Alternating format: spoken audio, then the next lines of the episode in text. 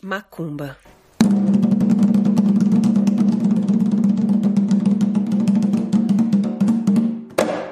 Noite de Iemanjá, negro come a caçar.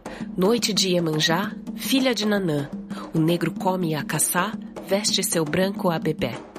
Toca o aguê, o cachixi, o agogô, o engonã, o gã, o ilu, o lê, o roncó, o rum, o rompi. Negro pula, negro dança, negro bebe, negro canta, negro vadia noite e dia sem parar. Pro corpo de Iemanjá, pros cabelos de Obá, do calunga, do mar. Cambondo sua, mas não cansa. Cambondo geme, mas não chora. Cambondo toca até o dia amanhecer. Mulata cai no santo, corpo fica belo, mulata cai no santo, seus peitos ficam bonitos, eu fico com vontade de amar.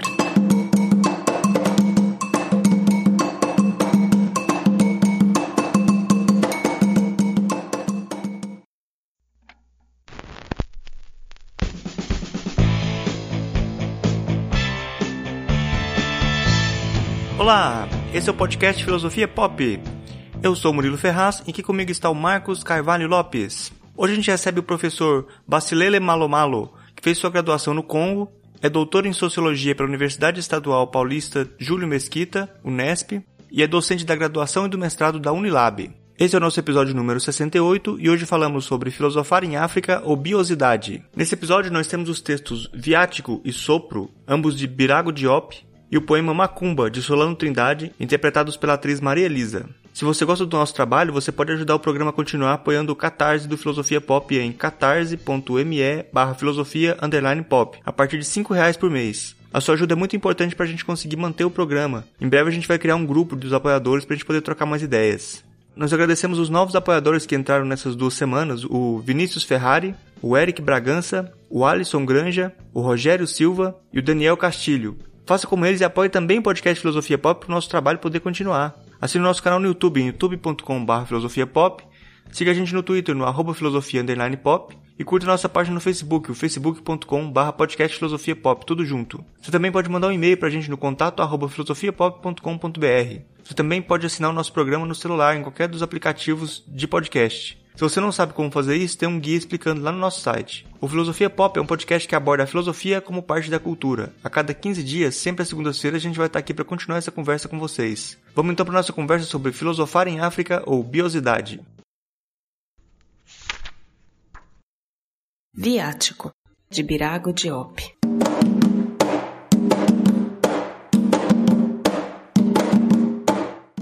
Em um dos três canários, dos três canários nos quais certas noites ressurgem as almas serenas, o sopro dos ancestrais, dos ancestrais que foram homens, dos ancestrais que foram sábios, mãe encharcou três dedos, três dedos de sua mão esquerda, o polegar, o indicador e o maior. Eu encharquei três dedos, três dedos de minha mão direita, o polegar, o indicador e o maior. Com seus três dedos vermelhos de sangue, de sangue de cachorro, de sangue de touro, de sangue de bode, mãe me tocou três vezes. Tocou minha testa com o polegar, com o indicador meu peito esquerdo e meu umbigo com seu dedo maior. Eu estendi meus dedos rubros de sangue, de sangue de cachorro, de sangue de touro, de sangue de bode. Eu estendi meus três dedos aos ventos ao vento do norte, ao vento do nascente, ao vento do sul, ao vento do poente, e ergui meus três dedos na direção da lua, da lua cheia, a lua cheia e nua, quando ela foi ao fundo do canário maior. Afundei meus três dedos na areia, na areia que se arrefecera. Então, mãe disse: Vai pelo mundo, vai. Ao longo da vida, eles estarão em seus passos. Desde então eu vou. Eu vou pelas sendas, pelas sendas e pelas estradas, para além do mar e mais além, mais longe ainda. Para além do mar e mais além, mais longe ainda. Para além do mar e para além do além. E quando eu chego perto da gente ruim, os homens de coração negro, quando me aproximo dos invejosos, os homens de coração negro, à minha frente, avançam os sopros dos meus ancestrais.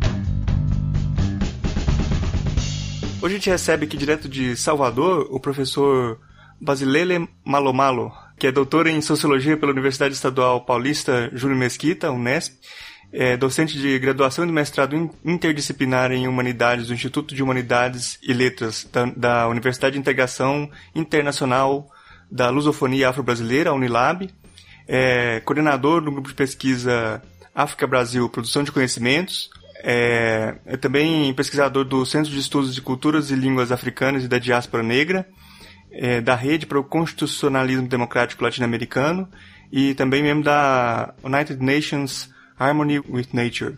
É, gostaria de agradecer muito a presença do professor aqui e pedir para você se apresentar para os ouvintes e falar um pouco sobre sua trajetória. Isso. Então, eu sou Basilele Malumalo, é, nascido em Dumbe, uma pequena aldeia situada em duas províncias no centro do Congo, é, os antigos Kassai Ocidental e Kassai Oriental. Bom, a minha formação em filosofia ele se dá no, no, no, no Congo, é Mbujimai, né? que é uma outra província também de, de Kassai, onde foi um curso de, de três anos de filosofia, no Grand Séminaire é, São Francisco Xavier. Foram três anos.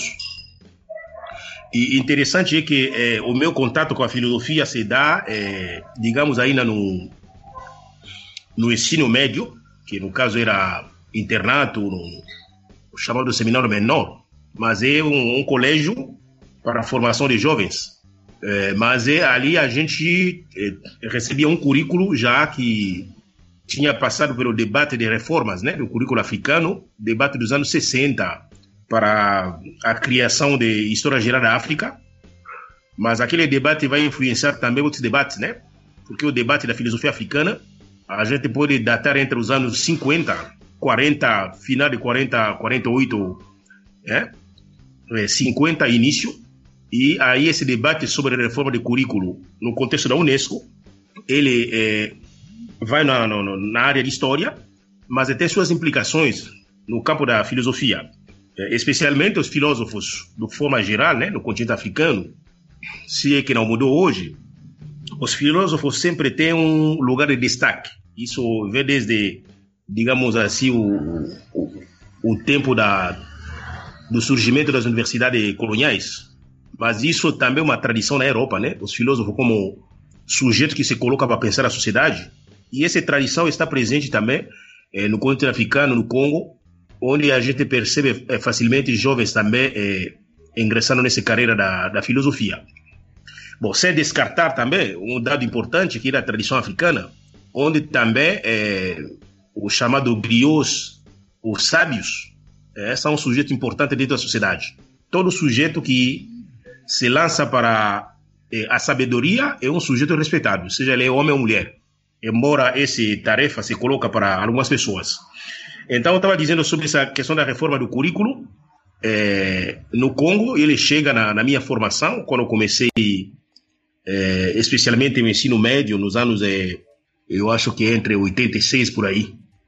Aí eu já tive a filosofia no ensino médio, além de filosofia ocidentais, alguns filósofos africanos, como eh, Senghor, como o Fanon, ele é lido como filósofo, mas o Sartre, Gabriel Marcel, eh, Merleau-Ponty, tudo isso aí aparecia eh, dentro do, do, ensino médio.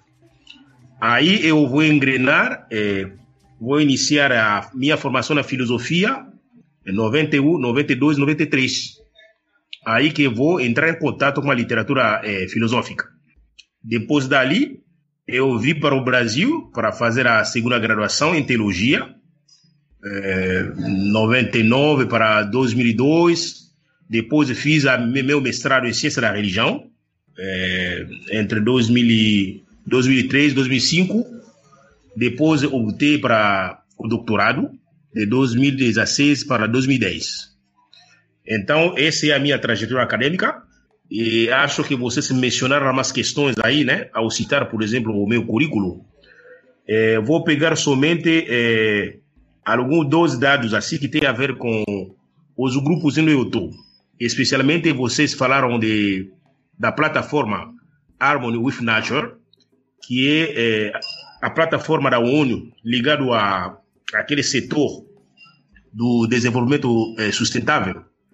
Então tem uma sucessão é, da harmonia com a natureza, onde eu fui convidado como expert, especialmente para pensar as questões africanas. Não sou o único intelectual africano, mas eu fui convidado para isso, especialmente a partir do trabalho que eu tenho feito, especialmente o meu texto sobre a filosofia do Ubuntu, é, é ética do Ubuntu, né, um texto que eu escrevi.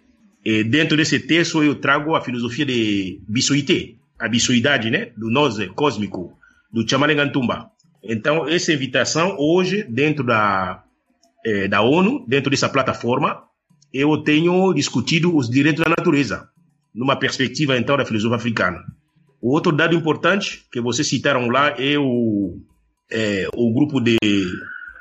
É, é, ligado a Cladim, ligado a, a o Unesp, essa é outra plataforma né, que tem a ver também com o nosso NEAB, chamado é, é, NUPE, foi o lugar onde eu me, me, me formei como intelectual, intelectual como ativista também, na Unesp, especialmente quando eu fiz é, o doutorado. Então aí vai se coroar a minha formação, onde especialmente as questões negras.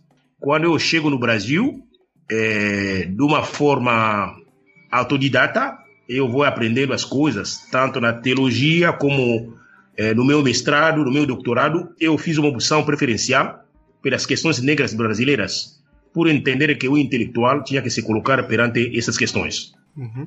É bom. É, hoje a nossa conversa aqui de hoje vai ser sobre filosofar em África ou bisoidade também.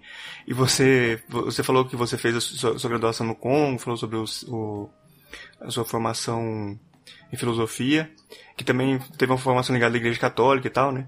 É, e o, o, currículo nessa graduação que você fez no Congo, como você avalia que era é, o que, que havia de colonizador de descolonizador nesse currículo da graduação? Isso. Eu sou de uma geração de eu nasci em 73, né? Aí comecei a estudar eh, nos anos 80, primário. E quando estou falando da filosofia, eh, comecei em 91, só para você ter o parâmetro, né? Então, 91, eh, as reformas já foram feitas. Especialmente no Congo, nós temos também as reformas nos anos 70, 73, eh, do ponto de vista currículo. Né? O que estava acontecendo nesse momento ali? Era eh, especialmente renovar o currículo, não é? Deixar de lado o currículo é, ocidental. Por exemplo, nossos pais, meus pais, os outros, é, os conteúdos, né? Os materiais vinham diretamente da Europa. É, no caso, como a gente já ouvia algum testemunho, como de, de Kizerbo, de Chikanta Diop, quando eles estudavam, é, por exemplo, a história africana, eles aprendiam que seus avós eram gauleses, não é? Os dito é, os tataravós de Obelix, não é? Uhum. Então, é, quando eu chego no meu período já, os anos 80, é, para na escola primária, no ensino médio, o currículo já foi renovado. Vou pegar o exemplo do, do, do ensino, ensino médio. Quando o manual que comportava texto de filosofia vinha, ele é um currículo intercultural se entende que é preciso estudar a filosofia em outros espaços. Por exemplo, eu falei para vocês, eu estudei eh, Gabriel Marcel, eh, o Sartre, ele mesmo, não é? E, e outros autores eh, eh europeus, franceses. Mas eh, era também preciso estudar alguns eh, pensadores e filósofos que são africanos. O Senghor que eu falei, eu falei aqui também de, do Fanon, Mudimbi, a gente tinha Mudimbi, que vinha também. É, tinha Anzuzi, Faik Nzuzi e outros filósofos que a gente estudava. Então, já no ensino médio, nós temos um currículo é, é, intercultural, intercultural. Outro exemplo que eu daria ele tem a ver ainda no ensino médio com a disciplina de inglês. O texto de inglês, no primeiro momento, a gente usava um manual que, que falava de, de neve, que falava de, da Inglaterra, de coisas que você nunca tinha visto, mas que vinha nesse manual. Mas ao longo do tempo que a gente ia avançando na, nas turmas, é, o manual mudou. Nós tínhamos um manual que chamava English for Africa. E dentro desse texto ali, é, a gente percebe é, é, o cenário de Nigéria, África do Sul, é, Ghana. Então, países é, anglófonos e personagens era como Soki, é, Soki, é, Mudimbi. Então, são personagens, até os desenhos que tinha dentro desse livro, tinha muito a ver com o universo africano. Então, aí você já tinha uma, uma certa descolonização desse currículo. Ele já foi descolonizado. Então, eu, eu sou de uma geração da descolonização do currículo. Quando chego já é, para fazer a filosofia, é, primeiro eu estudei numa escola, uma escola das melhores, é, é um seminário é, de padres, mas é, é, tínhamos uma biblioteca gigante, é, o que você precisava de livro você tinha. Nossos currículos respirava geralmente seguia o caminho do currículo da Universidade Católica de Kinshasa. Digamos o seguinte, geralmente as pontífices católica é, especialmente a Igreja Católica de, de, de, do Congo, ele tem investido muito na educação. Então, quando a gente está falando da Universidade Católica de Kinshasa, é o grande polo, ele tem um centro, né, o chamado Centro é, de Estudos, é, de estudos é, é, Africanas e da Religião, mesmo o Centro de Filosofia, que ali tem, é um centro é, de grande nome, porque gente como é, Monsenhor Chibango, ele mesmo, Monsenhor é, Malula, o Mosengo, é, filósofo como Chabane Gantumba, que é muito gosto, filósofo como Laele, que é um é, do, do Beni, que já passou lá, um Tunji, são gente que passaram por lá, mas essa geração circulou também na antiga Universidade de, de Kinshasa, quando se chamava ainda Louvagnons, no período colonial. Aí depois, quando nós tivemos a nossa, é, digamos assim, é, bom, independência, depois que Mobutu, é, que foi um ditador no Congo, ele é, nacionaliza as universidades. A Universidade de Louvagnons, que na época colonial, ela era cuidada por, por pelos padres Scut, porque você tinha uma aliança entre é, é, o, o, colonizador belga, né, entregou a educação na mão de dos missionários. Então, os Quetes cuidava da Universidade de Louvagnons.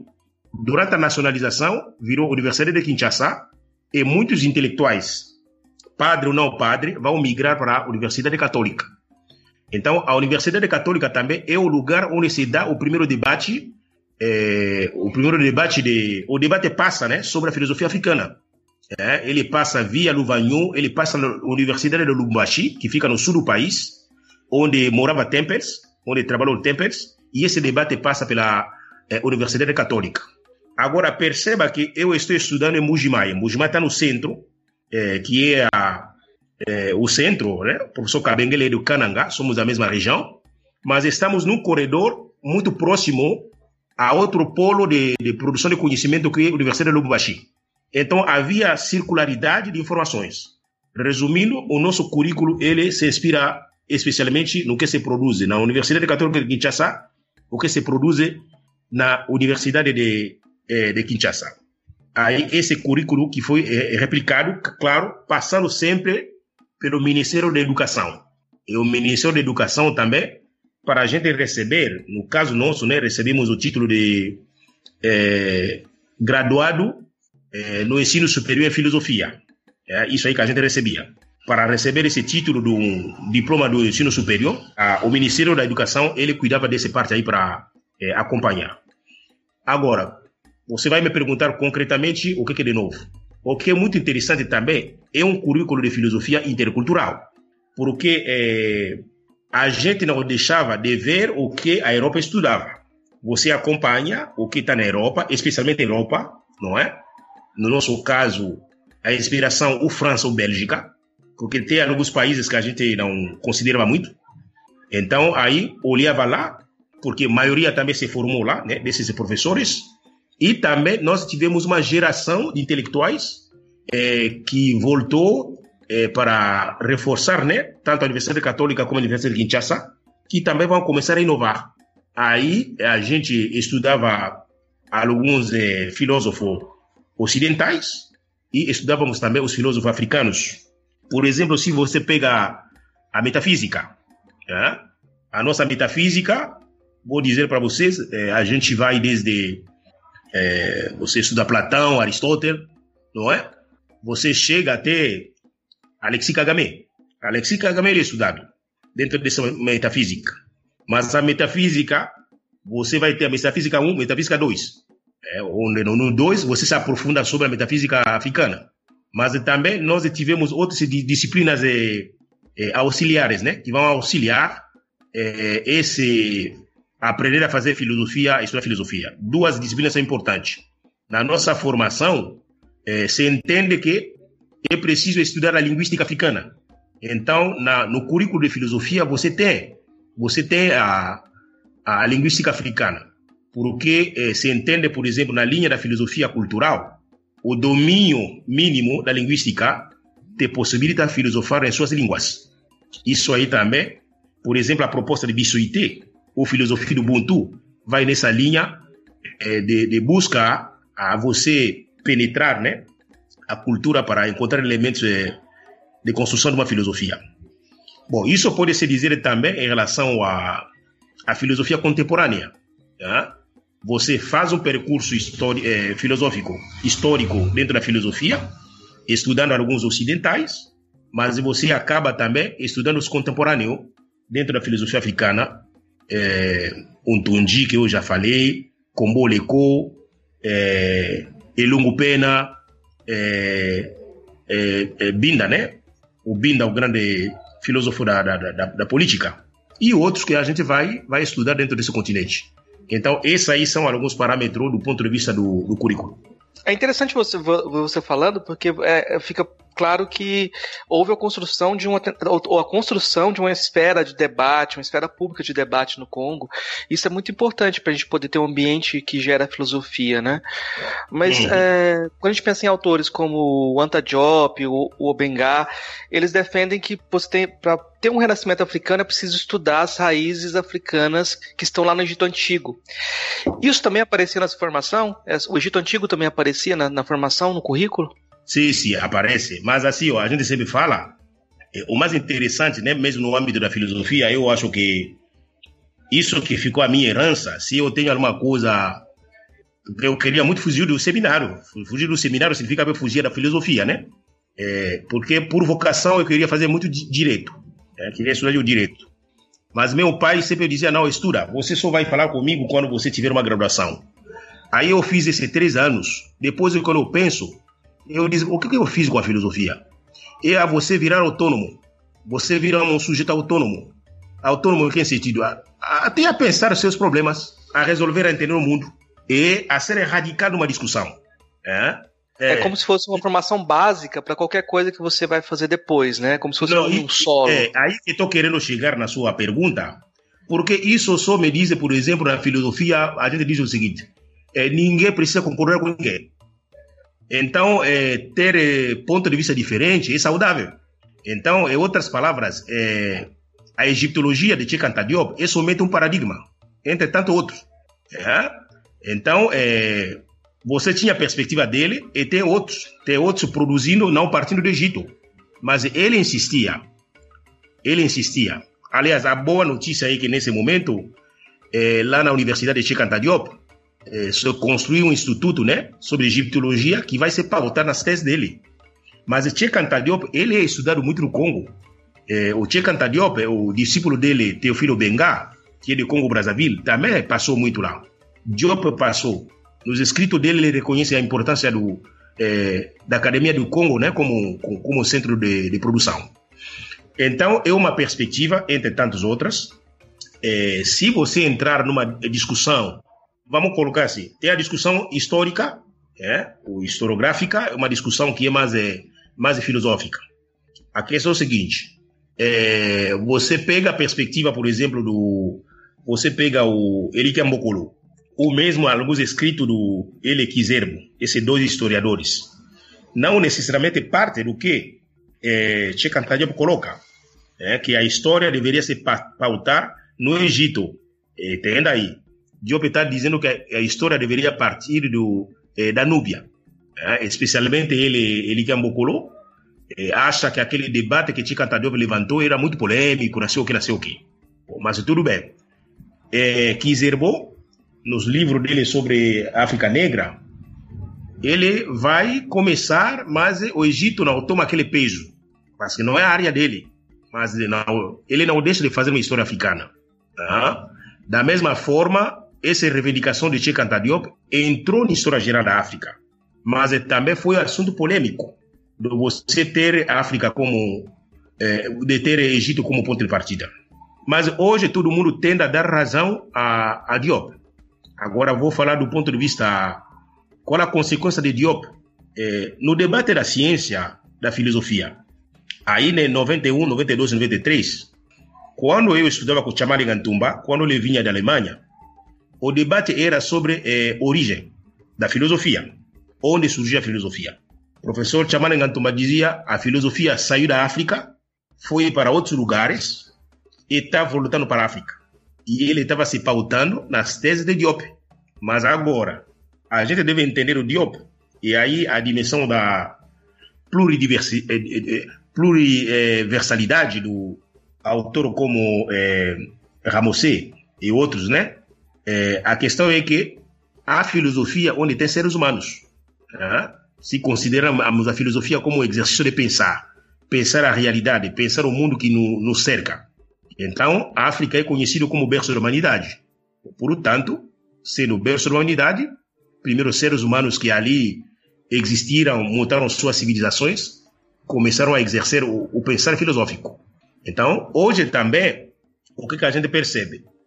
Teofilo Benga, ao escrever ele sobre é, a filosofia do Egito, aqui estou pegando o livro dele, né? A filosofia africana do período faraônico, né? De 2.780 mil até antes de Cristo até 330 é, antes de Cristo. Quando ele faz aqui, ele está trazendo os textos, né? mostrando a existência de uma filosofia, especialmente no Egito.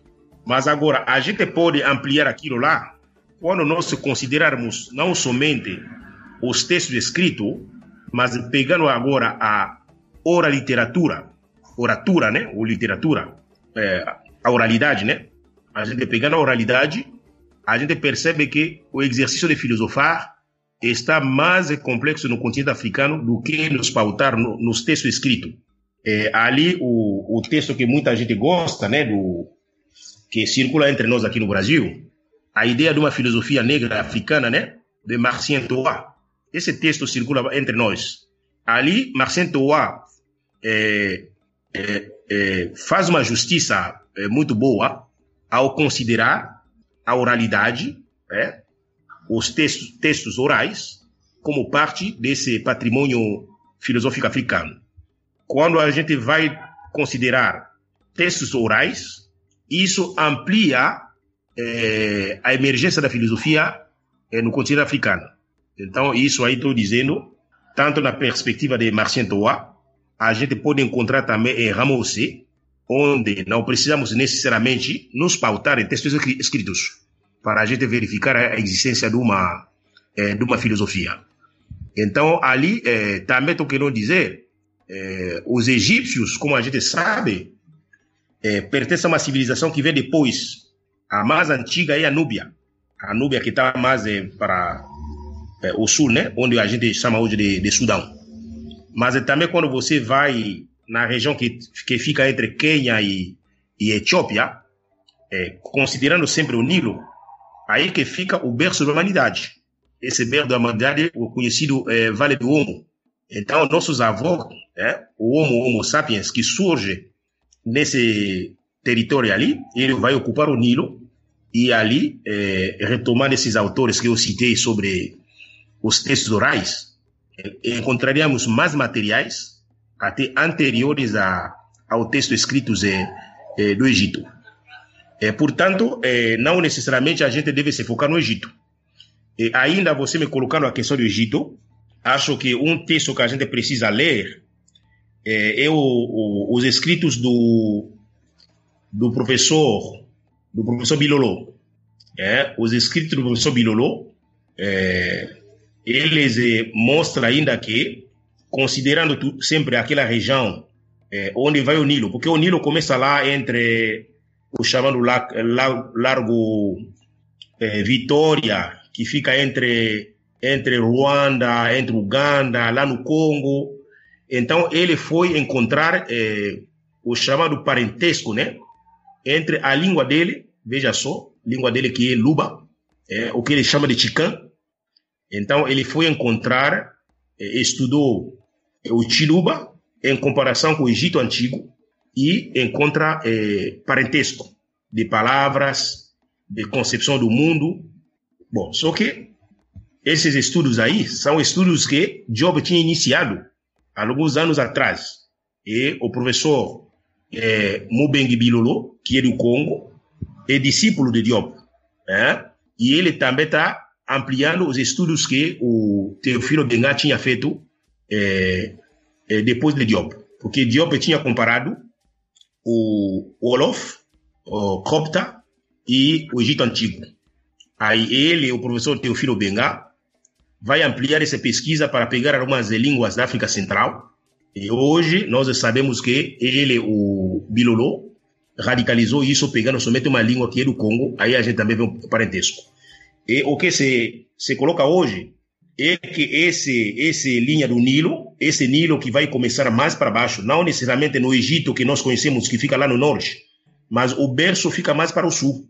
Então, ali, é, onde nossos avós, africanos e africanas, viveram muito tempo, ali se criou civilizações, aí também eles filosofaram.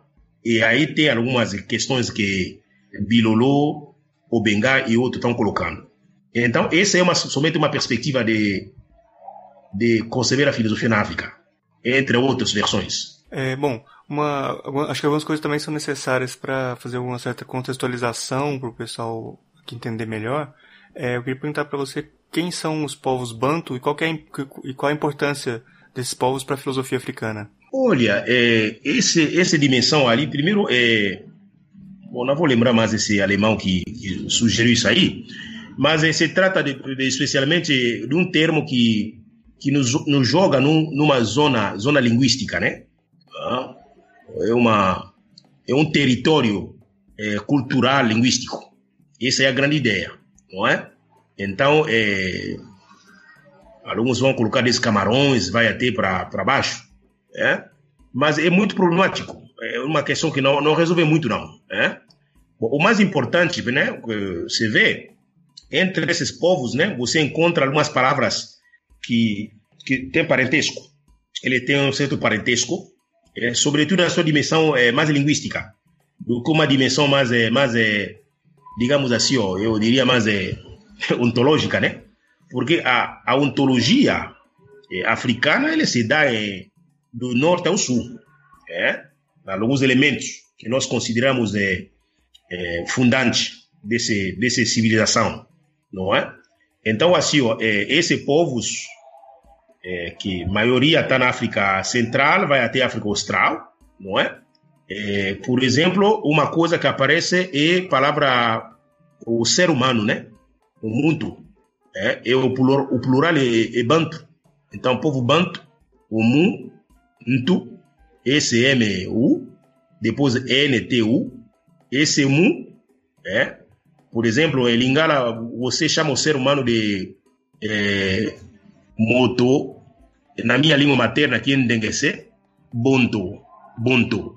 Monto em Lingala, bonto é outro. E se você vai verificando, vai até Moçambique, vai até África do Sul, você vai encontrar é, palavras que vão nesse, nesse sentido aí.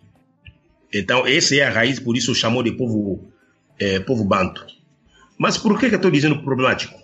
ele é problemático se nós levarmos em conta, em consideração a, a, as teses de Cheikh Anta Diop. É, a gente fala do parentesco, do parentesco é, linguístico-cultural muito forte, porque você tem o berço da civilização, que é esse vale do Nilo lá, depois os povos vão se dispersar. Então, alguns elementos comuns estão lá, é, essas concepções do mundo, aí que é essa ideia da filosofia, né? A maneira de pensar, ele está presente, que é, então você tem alguns elementos comuns, o que a gente fala de unidade, né? O que nos une, mas ao mesmo tempo tem diferenças. Porque quando esses povos, no primeiro momento, ocuparam o Vale do Nilo, as populações começam a crescer, eles vão migrando, ocupando o continente até sair por fora. Aí também vai se estabelecer outras culturas é, que são muito diferentes, que não não tem mais relação com, não é que não tem relação, mas não tem muito aproximação com o que sobrou no continente. Então, por isso ali, vamos pegar um exemplo. É, nossos avós, africanos e africanas escravizadas na, nas Américas, quando chegam, especialmente no Brasil, vão ser divididos entre Bantu e o sudanês. Esse é o termo, né? Bantu e sudanês. Bom, toda divisão tem algumas implicações que são políticas. Né? São políticas. Mas agora, é, se você pegar, embora entre as duas matrizes, né? Digamos assim, culturais que vieram para cá, dos dito povo banto, mas no caso aí, é, pegamos, por exemplo, é, o povo bakongo, um grupo entre tantos, aí você pega é, o povo chamado aqui de Yorubá, o que vai virar de Nagô aqui é, no Brasil. Então, na concepção do que do, do, do, do que a gente chama de entidades é, que compõem o mundo, por exemplo, e essas entidades ligadas à, à dimensão da ancestralidade, do lado você fala de Nkisi, que você chama aqui de Nkisi. Nkisi, os outros vão chamar de Orixá, outros vão chamar de Vodou. Por exemplo, os povos Fon. Então, tanto seja ele o, o, o, o seja ele o orixá, seja ele o inquisi, nos remete a alguns elementos e traduz a questão da força vital. Ah, esse aí é, o ponto comum. O ponto comum é que nós entendemos o quê? É, através de alguns elementos da natureza ou através de algumas de, de seres vivos, né? seres vivos, é, nós podemos é, nos conectar e receber energia. Ou essas entidades, eles carregam é, energia. Então, isso está dado é, em todos os mundos, seja ele o, o voodoo, seja ele o orixá, seja ele o, o, Mas agora também tem uma diferenciação, por exemplo, os voodoo como os, os orixá, você pode encontrar eles é, pessoas é, que são vistas como orixá. É, por exemplo, Ogum, por exemplo. É, ou você tem uma representação dessas é, entidades em termos de, de, de, de, de seres humanos ou semi-divinidades, né? Humano e divino ao mesmo tempo. Enquanto que entre os, entre os povos Bakongo, você tem mais a dimensão de, de Nkisi, que são elementos da natureza que se traduz via estátuas e essas estátuas são trabalhados onde se, se carrega o, o, o poder, né? a potência é dentro deles. Aí a comunidade entra em contato através do ritual para retirar esse, essa energia para alguns fins. Mas também, é, ao mesmo tempo que eu posso encontrar um Ogum, é, o, é, é Ogum, por exemplo, mas eu posso encontrar também uma certa veneração é, no chamado, é, a gente chama de. É, tem um termo lingala que me foge aí, Bangkok, Bangkok, Bangkok se. É, Bangkok se são de pessoas mais velhas, mas que nos deixaram, né? É, os antepassados, termo português. Os antepassados. Então, o culto antepassado, ele se dá como se fosse nesse universo é, iorubano, onde eu encontro algumas é, entidades que são em forma de pessoa. É, agora, veja só. Por exemplo, ele, Ogum, diz que foi uma personagem histórica. Da mesma forma, quando nós veneramos, no, no Congo especialmente, eh, nossos antepassados, todo avô que deixou a gente, a gente continua fazendo um culto. E nós acreditamos fortemente que ele interage com a gente. Então, não tem muita diferença, eh, até certo ponto, entre esses universos. Outro ponto essencial que nos reúne é, por exemplo, a concepção de dois mundos. Mas também você vai ter algumas diferenças que são sutis, né, entre os dois mundos. Então, eu pessoalmente vejo por aí, eu estou de acordo com os autores que geralmente toma cuidado para não cair nesse bantu, sudanês, não sei o quê, e também da manipulação que se dá em cima daquilo lá. Eu acho que a nossa saída é uma concepção mais panafricanista, não é? Estamos lidando com os africanos africanas. Alguns moram no África Ocidental, outros na África Central, Austrália ou no Norte. E, como tal, nós temos alguns elementos que são comuns né? e temos elementos onde nós temos diferenças. Então, essa dimensão da subjetividade é também importante, né? É, a gente só, só tá fazendo pergunta difícil, né, Base? Então, é, a gente fez um caminho bacana. Vamos continuar nesse caminho da sua formação. Agora, vamos recuperar aqui o hum. Intumba. Ele, ele diz que o conceito de desenvolvimento, de desenvolvimento é enfeitiçado.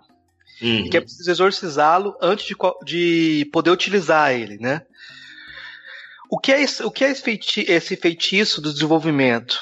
Como se reapropriar desse conceito? Como fazer esse exorcismo do, do desenvolvimento? Hum. Bom, sim, sim. É, eu estudei, o professor Chamari Gantumba, eu estudei ele. Ele foi o meu professor. É, o meu orientador foi o professor é, Chikwaka Kalemba. Né? Ele foi meu orientador é, lá no quando fiz filosofia. Agora, voltando na pergunta, é, a exorcização, exorcização dos conceitos é para dizer que é, todo conceito está carregado, especialmente ele o conceito de desenvolvimento, carregado de uma forma é, positiva ou negativa. Então, é, as categorias não são neutras. Então, esse é o cuidado é, pedagógico, metodológico é, é aí que a filosofia chama atenção. É aí que ele, ele chamava atenção sobre o conceito de desenvolvimento. Por que enfeitiçado? Porque é um conceito criado pelos ocidentais, aonde especialmente naquela visão do é, de etapista, né? É, desenvolvimento era para você é seguir o Ocidente. Todo mundo tem que passar pelo caminho do Ocidente. É uma concepção de cima para baixo. Aquela concepção do que eles são primitivos, nós somos civilizados. Então, se desenvolver e você virar civilizado. Aí tem problemas com essa categoria. Ele chamava atenção há muito tempo. E ele chamava atenção, é, é, exorcizar é você também é, entrar em profundidade do conceito, procurar outros conceitos, não é? Agora, é, quando eu é, estudei em Tumba, naquele momento ele não, não fomos muito longe, mas a ideia era pensar o desenvolvimento do Congo, né? Deixa eu ver aqui, acho que o título da minha dissertação foi Bissoidade e Desenvolvimento em Chamalengantumba, né? Análise e perspectivas africanas. Esse aí foi o título. Bom, aí basicamente ele vai propor é, pensar o desenvolvimento a partir da teoria dele que é, é Bissoité. Bissoité veio uma palavra lingala, que significa bicho, significa nós. Então, esse dade, é, bisuité, né? Esse dade é a forma, é, digamos assim, é, de tornar essa categoria mais, é, mais filosófica, como conceito dele. Então, ele dizia, por exemplo, a crise africana, a crise do Congo, se deve porque houve uma certa ruptura com a filosofia do bicho o nós cósmico. O que, significa esse nós cósmico? Esse nós cósmico é, é, a concepção do mundo que nós tínhamos, que, que os avós, esse patrimônio né, que se tinha, de você conceber é, o real, chamado ser, mas ele gosta mais de usar o real. O real é composto é, de três é, comunidades: a comunidade do sagrado divino, a comunidade na natureza universo é a comunidade dos Bantu. Bantu entende-se seres humanos, pessoas. Então, essa aí que forma a realidade que nós conhecemos. Então, houve ruptura para seguir. É, seguir isso aí significa é, é, havia regras, né? Aí havia uma certa ética ética de cuidado, especialmente que os seres humanos é, deve deve ter para com outros é, outras comunidades, sagrado divino e universo natureza. Mas é, as regras também não foram não estão sendo seguidas é, dentro da comunidade dos Bantu. Agora, ali, é, o diálogo dele que está sendo estabelecido como é, Jürgen Habermas com não é? Quando, por exemplo, ele coloca a dimensão de, da falha na, na comunicação, né? É, porque estou querendo dizer aí uma falha na comunicação. Falha na comunicação porque a comunicação é, foi instrumentalizada, não é? Especialmente aquela dimensão mais é, mais é, a tecnologia não não está sendo usado na sua dimensão mais é, emancipatória, não é? Tudo virou é, instrumentalização. É, as regras, por exemplo, que facilitam um, um diálogo, digamos assim, tipo ideal, né? É, o direito de falar, de ser ouvido, por exemplo, é, a justiça, a gente fala de justiça, não é? A questão da verdade dentro da comunicação, as pessoas não seguem mais. É, as pessoas não seguem. Quando eu estou dizendo as pessoas, claro, nós sabemos quem são os responsáveis, né? Houve todo um processo de uma cultura ocidental, de ocidentalização, uma cultura pautada no individualismo, numa tecnologia que, que, que, que, que, que sabota todo o que é de valor, todo o que é de ser humano, todo o que é de, de espiritual. Aí a crise. Então, nesse sentido que ele está colocando a, a dimensão, houve uma traição da bissuité. Traição da bissuité, a comunicação verdadeira foi rompida. Claro, por agentes que têm seus interesses. Então, essa aí, é, a ideia de, de, considerar esse conceito ele como uma armadilha foi o de desenvolvimento foi efetizado porque o Ocidente quer que a gente siga o caminho deles de, da modernização não necessariamente o caminho da liberdade. Então naquele período quando eu escrevi né a, a dissertação era 94, 95, eu retomo isso aí em alguns escritos meus. Acho que quando fiz a minha tese de doutorado, eu já tinha uma pequena base de ter lido uma literatura sobre desenvolvimento no continente africano, mas me interessava em 2006, 2010, pensar a questão brasileira, a questão brasileira que é, é eu partia sempre da ideia do que a população negra entre aspas, e a subdesenvolvida, entre aspas, esse termo, não é? Claro, por motivos históricos, a gente sabe. Escravidão, uma abolição não acompanhada de integração, não é? é como vai dizer é, Anzembalde ou outros autores, na conjuntura contemporânea, é, o racismo se atualiza, o racismo ele se atualiza, é, não é como se pensava, como até certo ponto pensou Florestan, que o processo da, da, da modernização, modernidade, é, com o surgimento da sociedade de classe, aí as desigualdades iam desaparecer. Não. O racismo brasileiro se atualizou, ele se atualiza conforme os contextos, pelo menos na, na tese de Anzenbach. Então, naquele momento, eu queria entender é, o que a população negra estava colocando quando estava exigindo cotas, as ações afirmativas, especialmente cota. O problema era somente cota. A minha resposta era que não. Cota era somente é, um, uma das reivindicações que apontava a emancipação dessa população, ou o seu desenvolvimento. Aí, naquele período, a tese que eu vou defender vai ser sobre é, repensar o multiculturalismo e o desenvolvimento da população negra no Brasil, colocando na pauta as ações afirmativas. Então, é, um dos exercícios para levar aqui em conta que o conceito de desenvolvimento é enfeitiçado era fazer a sua análise crítica. É? Mas no caso, é, na filosofia é comum fazer aquilo lá. É filosofia na sociologia. No caso, usei é, o instrumento de Pierre Bourdieu, chamado de socianálise. Mas esse socianálise aplicar ao conceito. Mas Lembra que Bourdieu é um filósofo, ele lembra, leva o trabalho filosófico dele no campo da sociologia.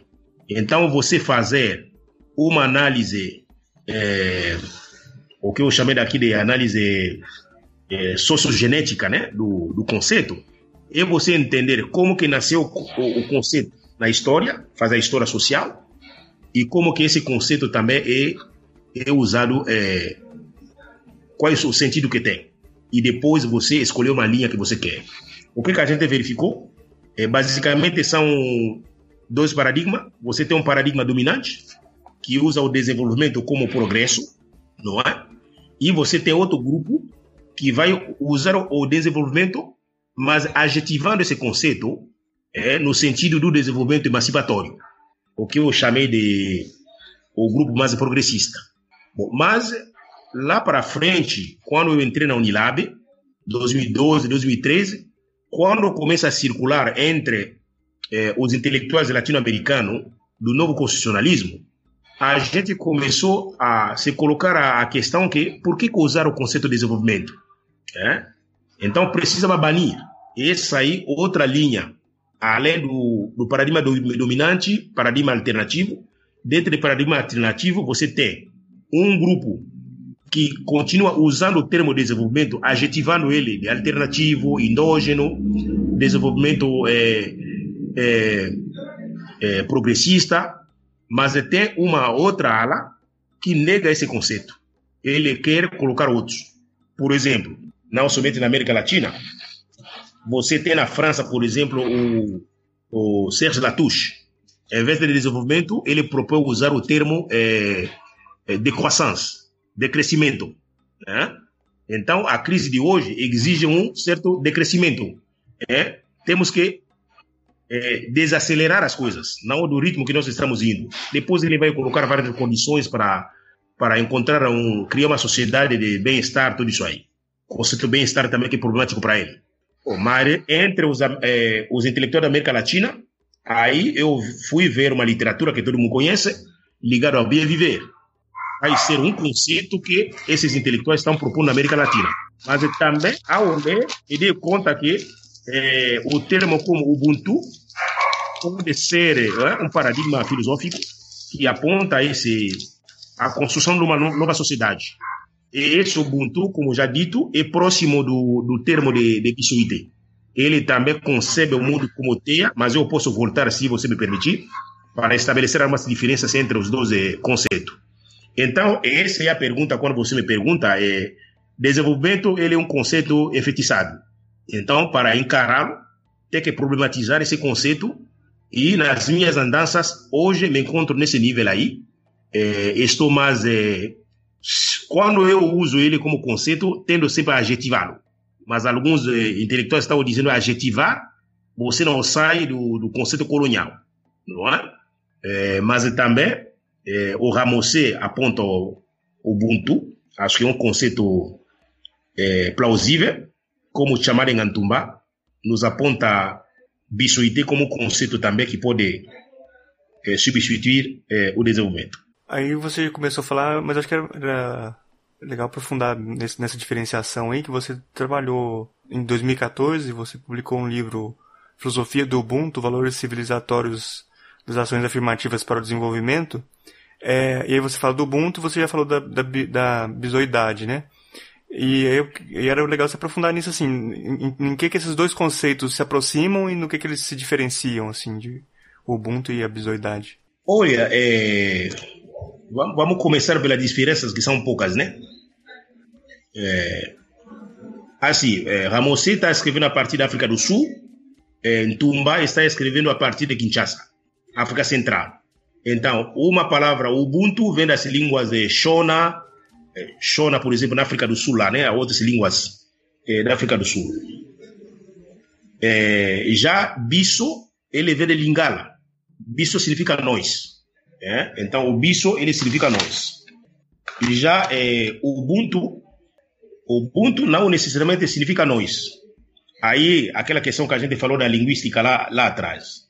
É, então, Ubuntu, eu tenho um prefixo, eu tenho Ubu, Entu esse Entu, N-T-U, esse N-T-U, ele vai aparecer lá, precisamos remontar né, nos estudos do, do Alexis Kagame, quando ele estuda, faz aquela metafísica é, africana ou ruandesa.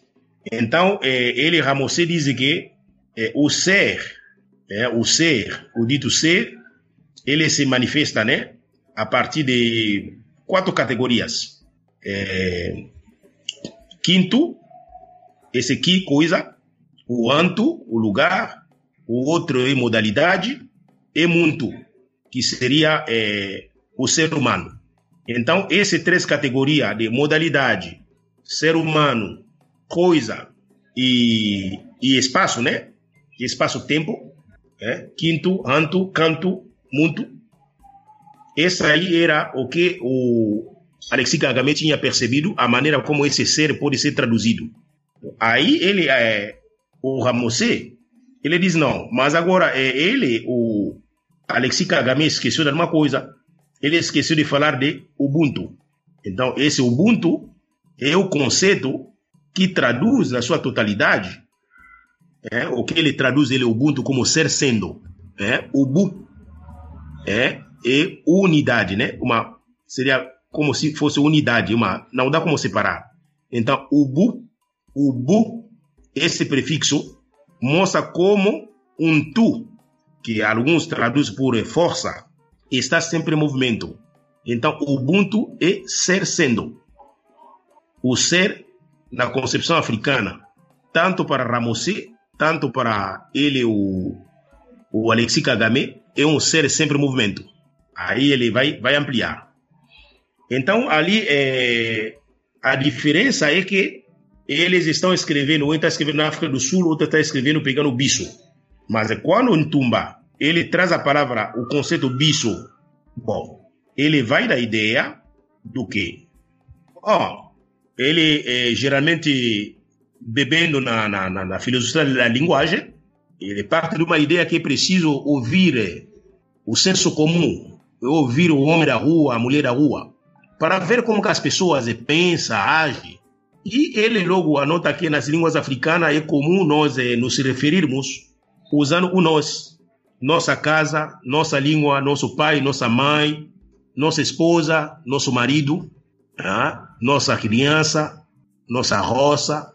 E dificilmente as pessoas vão dizer eh, minha mãe, sempre nossa mãe. Não vai dizer meu pai.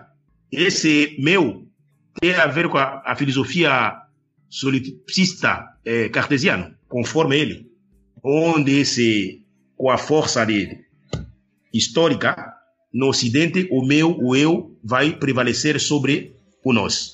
O que ele vai dizer, chamando Gantumba, no Ocidente você tem o primato do eu sobre, sobre o nós, do eu sobre o tu, o ele. Esse em Tumba percebe muito cedo.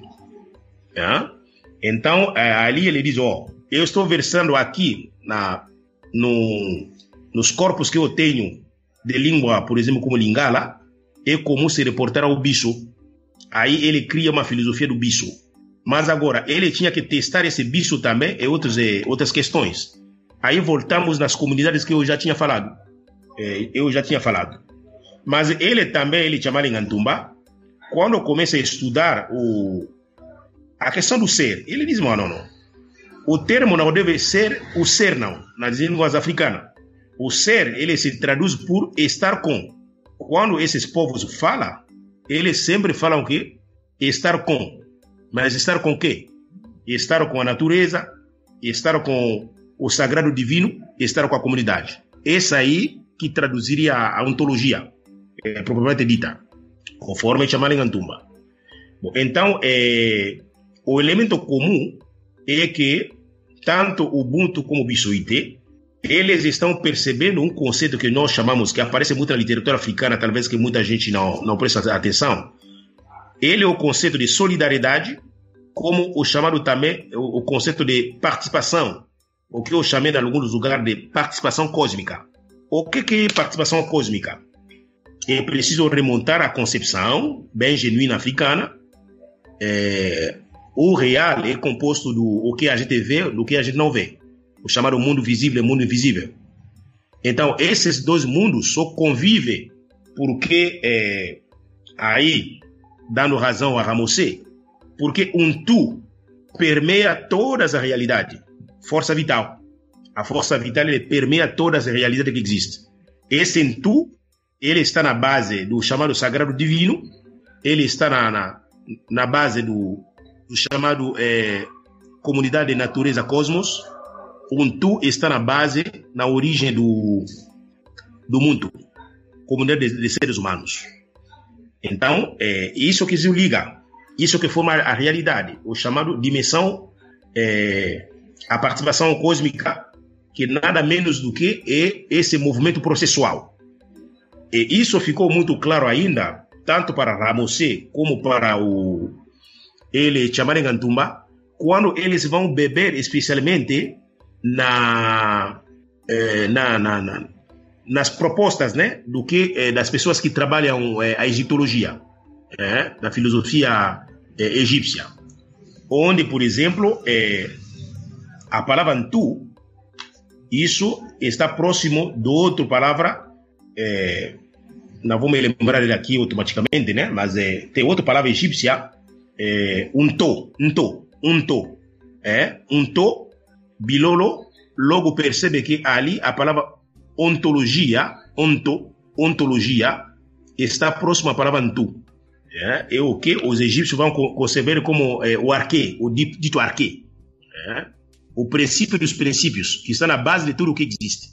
Então, ali, eles, quando começam a ler é, tanto a, a filosofia egípcia, eles estão falando a mesma coisa. Então, resumindo, hoje nós temos a, a, a, a, plena convicção de que, na base do que, de tudo que existe, havia um tu. Esse tu que é a força, que é a energia.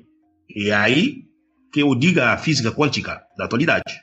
Então, basicamente, são esses é, aproximação, diferenciação é, que existem. E a partir dessa concepção, as duas aí, você tira todas é, as implicações é, políticas econômicas né, de uma nova sociedade. E esse é o exercício que eu estou tentando fazer hoje. É de que maneira a gente pode pensar é, que consequência a filosofia do Bissoité ou do Ubuntu pode dar para a gente. E nós é, temos a certeza de que é, se coloca como um paradigma que pode salvar o mundo da sua crise, da crise ecológica, a, a crise planetária, não é só para dizer, finalizar aqui, e quando a gente fala desse solidariedade, desse participação cósmica, a primeira ideia é que é, todas as entidades, seres que compõem o real, há uma interdependência. Nós dependemos uns dos outros. Não dá como ficar como um sujeito absoluto, é, sozinho assim. Não, não, não. não, não. É, a ética de cuidado é outra concepção africana, né? especialmente seres humanos têm muita responsabilidade. Então, essa responsabilidade me reporta, em termo concreto, né? Aí vai vir a pergunta. É, quando a gente diz que é preciso respeitar, por exemplo, é, a divinidade do outro, a religiosidade do outro, é, estou me remetendo a essa comunidade, né? Essa comunidade que eu chamei do sagrado ancestral, não é? Os valores que essa pessoa tem, né? A gente hoje chama muita atenção sobre aquilo lá. Uma dimensão ética, mas é que hoje também pode ser a nível jurídico, como tem gente que só funciona quando tem lei. Mas é também, ao mesmo tempo, a consequência da filosofia é, de bisuidade, é, Ubuntu, está no plano do tratamento que se deve dar à natureza. Se deve dar à natureza. Na maneira de plantar, na maneira de colher, respeitar esse ciclo. Eu posso trazer aqui dois autores que eu, eu por exemplo, ando lendo, dois aqui que a gente pode trazer. Estou lembrando, por exemplo, eu gosto de ler o Estevão Mesaros, Mesaros, é grande filósofo marxista. Quando ele diz que o capital, da forma como se coloca, é onde passa, só tem destruição. Ele vai nos lembrar aquilo lá. A questão do desperdício, produz para produzir. Aí não tem saída consequência é destruir a natureza. E o ser humano também vira mercadoria. Mas tem outra linha de pensamento, é, a gente, nesse debate que a gente faz sobre direito da natureza, a crítica contra o extrativismo, né? O desenvolvimento extrativista, não é? Nós estamos esgotando a natureza para produzir celular, computador, outras coisas, do jeito que a gente nem precisa. Mas é o mesmo debate que nós, eu na Unilab, fizemos em relação a Pro Savana, é, o Vale, outros lugares.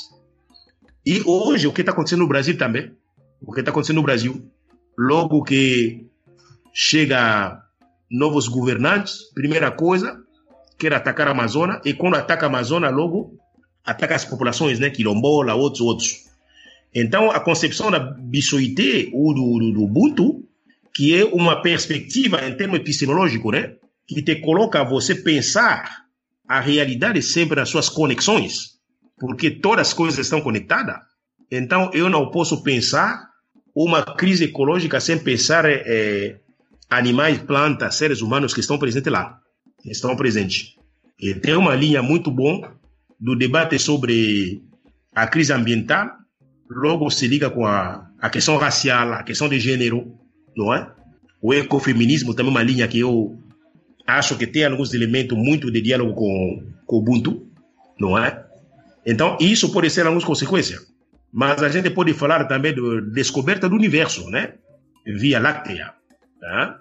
Hoje, essa aventura para, para, para, para o universo, se nós não fazermos isso aí com bastante cuidado, vai trazer consequências que ninguém tem ideia.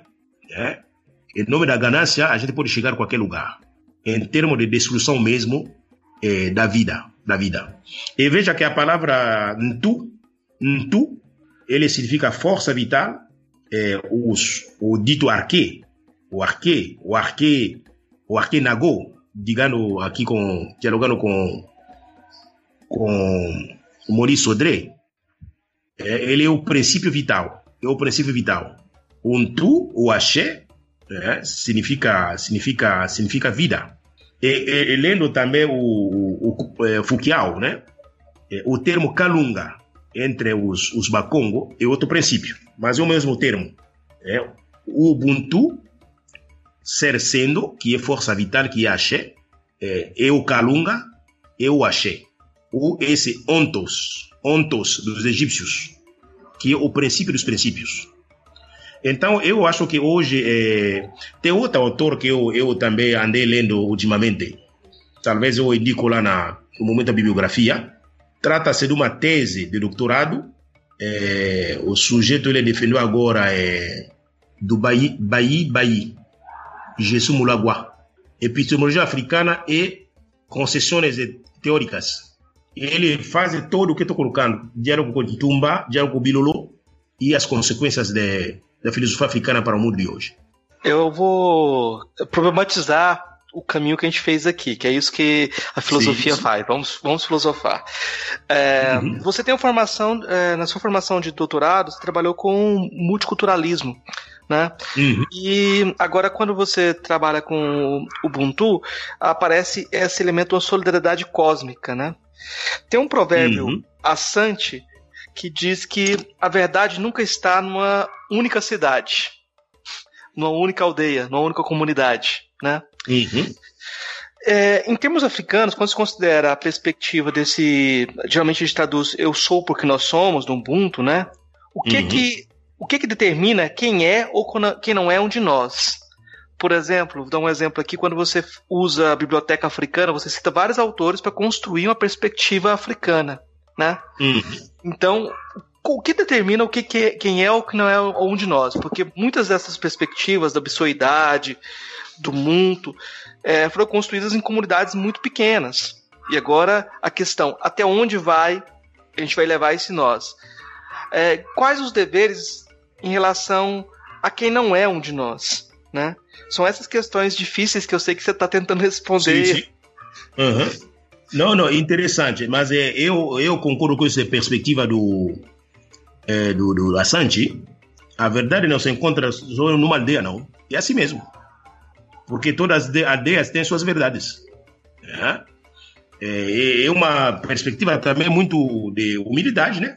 E quando a gente tende a escrever, eu faço parte também do grupo que, por exemplo, na América Latina estamos discutindo a crise planetária. É, o pessoal de Bolívia, Equador, outros lugares. Os povos indígenas aqui brasileiros têm coisa a dizer. O que a gente percebe é que todas as comunidades têm algo a dizer. Mas agora, eu não posso chegar com a minha. o que eu considero como verdade para impor aos outros. É, tem que estabelecer o diálogo, né? Aí o chamado o diálogo intercultural, que é importante. Mas agora, para você realizar o diálogo intercultural, é, é preciso é, reconhecer que a sua verdade, V maiúscula, é somente verdade, V minúscula. Então, que vai compor com outras perspectivas, né? Para chegarmos num caminho. É?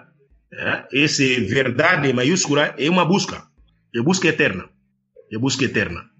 Bom, aí, é, como que dialogar com outros? Que é esse outro? Que é esse outro? É, a cultura africana é uma cultura, é, culturas africanas, né? Tem uma dinâmica de saber se fechar e se abrir. Você tem dois polos, viu? Não tem as contradições. Tem momento de se abrir, tem momento de se fechar. Quando tem ameaça, você tem a se fechar para se proteger. Mas tem momento que você se abre para receber. Você tem o, os dois movimentos. Agora, em termos práticos de construção eh, teórica, tal, tal, né? Aí volto de novo, eh, especialmente para Chabale Gantumba. Nós precisamos saber eh, ler as pessoas com quem a gente não concorda, até para ter eh, munição para, para saber criticar e fazer um caminho, não é? Então, eh, precisamos saber, eh, precisamos saber o que os outros escrevem, o que os outros dizem, não é? Esse aí é um, um caminho. Mas agora, nós também precisamos nos ler entre nós. Por isso aí, sinceramente, eu vou dizer para você, existem questões. É, vou, vou, vou, vou, expressar desse, dessa forma assim. É, esse é o último livro do. Não, o último, né? Um dos últimos livros do Maurice Sodré, sobre o Pessanago. Aquele livro dele é uma filosofia, é, filosofia afro-brasileira, como ele coloca, né? Altamente intercultural. Altamente intercultural. Porque aí Maurice Sodré, ele consegue dialogar com as obras, melhores obras que tem no mundo esse patrimônio da humanidade, né? Que nós temos. Ele faz isso aí. É um caminho interessante. Mas eu, eu também posso optar querendo resolver uma questão, porque filosofar também resolver umas questões teóricas e práticas.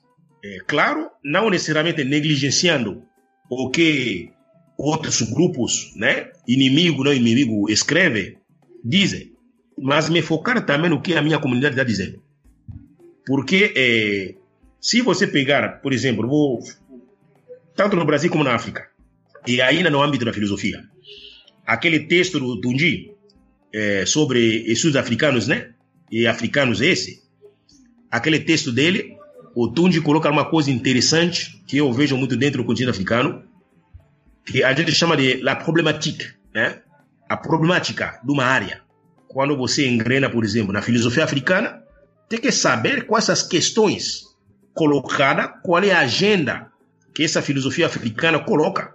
Ou quando nós estamos hoje discutindo a filosofia africana, mas aqui no Brasil, a dita filosofia afro-brasileira, eu tenho que saber qual é a agenda da filosofia africana produzida no Brasil, para dizer a filosofia afro-brasileira. Eu tenho que saber qual é a agenda da filosofia africana produzida nos Estados Unidos, para falar uma filosofia é, afro-americana, no caso dos Estados Unidos. É? A gente pode ter alguns elementos que são comuns, mas vai ter coisas que não. Tem coisas que americano escreve, não tem nada a ver com o que eh, os congoleses têm como necessidade. Necessidade teóricas e prática. E vice-versa. É? Eu acho que estou tentando me fazer entender. Mas agora, nós temos algumas questões que afetam eh, as populações negras. É? As populações africanas, entenda-se continentais e diaspórica. Aí o esforço feito por o, é, ele, o Achille Mbembe, o Achille Mbembe, Razão Negra, outras obras, especialmente na Razão Negra, quando ele começa a discutir esse, esse negro, ele quer discutir esse racismo, Achille Mbembe está fazendo um grande esforço intelectual e conceitual é, de apanhar várias dimensões desse racismo essa construção histórica, até mundial, né, do, do negro. Então, eu espero que é muito válido. É, é válido fazer aquilo lá. Mas é válido também, é, por exemplo, o meu texto sobre é, macumba, desmacumbização, macumbização. Aquele texto eu estou escrevendo para um público brasileiro. Não tenho nem pretensão que alguém que está na onde para a pessoa pode até se inspirar, mas é um texto escrito voltado para o debate brasileiro. Mas é claro que nessas bibliotecas africanas eu aciono um Tumba, aciono um outro, é, mas ele é um texto escrito é, especialmente olhando o que se passa no Brasil aqui, o que se passa no Brasil. O que se passa no Brasil a tal ponto que naquele texto estou propondo que a filosofia africana continental há muito tempo colocou é quando se fala que a filosofia é um é, na, na, perspectiva da, da filosofia hermenêutica ah? Bom, tanto ele um Tunji como os outros vão dizer que a filosofia é um é uma decolagem conceitual não eu não entrei nesse nessa perspectiva de decolagem conceitual embora é, houvesse a decolagem conceitual quando eu lancei na primeira versão, a categoria desmacumbização e macumbização, eu escrevi mais de 12 e 13 eh, outros textos onde o conceito de desmacumbização e macumbização tende a ter mais, eh, mais, eh, mais, eh, mais explicação do que a primeira vez que eu, eu, eu trouxe essas duas categorias para minha análise naquele período. Então, quer dizer que há esse decolagem conceitual, mas do outro lado, é, é, me inspirando na filosofia hermenêutica, eh, eu pego a poesia de Solan Trindade como o que Bourdieu chama de, de bem cultural. É? É, uma, é uma peça, é um corpus. Mas veja aí que eu digo, esse poema de Solan Trindade, chamado de Macumba, não é? O poema dele chamado Macumba, que está naquele livro fantástico dele, o livro de, de Solan Trindade, poemas eh, antológicos esse Macumba, para mim, é uma peça filosófica em si. Esse poema em si é uma peça filosófica. É? Tem o mesmo valor do que o livro de Pensar na Go de Moniz Sodré. Só que Solan Trindade o faz em termos de poesia. Mas agora, o que que Basilele vem fazer depois? O que Ntumba também chama de é, é a do segundo grau. Porque ele mesmo, o, o Solan Trindade, se coloca como intérprete de uma realidade negra no Brasil. Ele monta o poema Macumba. Aí do outro lado, ao fazer isso, ele está fazendo a interpretação do primeiro grau dele. Aí o Basilele pega o poema Macumba para elaborar um texto chamado Macumba, Desmacumbização e Macumbização. Esse texto me rendeu é, 30 páginas. É, original, é a primeira versão, estamos tentando publicar lá. Mas depois, no convite que recebemos de Rony para aquele livro, quando eu vi que não, o texto ele está com bastante página, dividi no meio, peguei uma parte que foi publicada no texto mais conhecido. Então lá também estabelece o diálogo na pergunta que você coloca: quem entra, quem fica de fora, quem é nós, quem é contra nós. É, é, academia é, como diz o Bourdieu, né? Ele diz que a sociologia é um combate. É, parece boxe, não é? Então, é, quais são as armas que a gente usa? As armas são publicações, as armas são nossa argumentação, as armas que a gente usa é, é palestra que você dá, você toma posição, e quando você toma posição, você apoia alguns e vai contra outros. É? Você vai contra os outros. Então, nesse sentido aí, é, o combate feito, é, especialmente o, o, o, texto de Macumba, desmacumbização, o outro, ele não é muito polêmico de, de trazer mais, de, de problematizar a coisa. Ele é mais pontual. É um texto que está dizendo que, ó, é, a cultura negra é a base para você eleger seus é, materiais é, para filosofar. E quando você encontrou uma peça com o poema de Macumba, você intelectual, que é filósofo, filosofar. Ele foi feito. Mas é, por isso eu não estou comprando muito, muita polêmica nesse, nesse texto. Eu acredito que o texto que eu escrevi sobre novos estudos africanos é o que eu chamo de novos estudos africanos ou é, estudos africana pegando o gancho com Assange. Aí sim, Aí eu mostro a divergência com alguns intelectuais brasileiros, não é? Aí sim, por exemplo, aqueles que vão escrever sobre, criticando, escreveram sobre o que eles chamam de afrocentrismo, afrocentrismo. Mas, de fato, o pessoal, como a Santi e os outros, falam de afrocentricidade. Até para não cair nesse ismo, né? Vira uma doutrina, um sistema fechado. Aí, esse grupo ali, é, o pessoal lançou um texto aí, eu li aquele texto. Depois entendi por que há uma ala de intelectuais brasileiros, maioria branco, maioria branco, e aqui não estou querendo dizer que é, todo branco pensa a mesma coisa. Nada se trata disso, nada se trata disso, porque temos branco antirracista, temos brancos que nós lemos, nós estamos, mas aquele grupo escreve aquele texto de afrocentrismo para atracar alguns intelectuais negros. Ataca Teofilo Benga, ataca Checa Diop, nasceu o que, nasceu o que. E esses intelectuais brancos brasileiros gostam de ler esse texto. Como também gosta muito de ler o, o, o Apia, Comapia, Anthony Comapia, porque é uma leitura que agrada até certo ponto. Eu até concordo com a forma como a Pia é, coloca a questão do racismo, tal, tal, mas tem algumas questões que são um pouquinho somente na cabeça dele, ou talvez a experiência dele, né?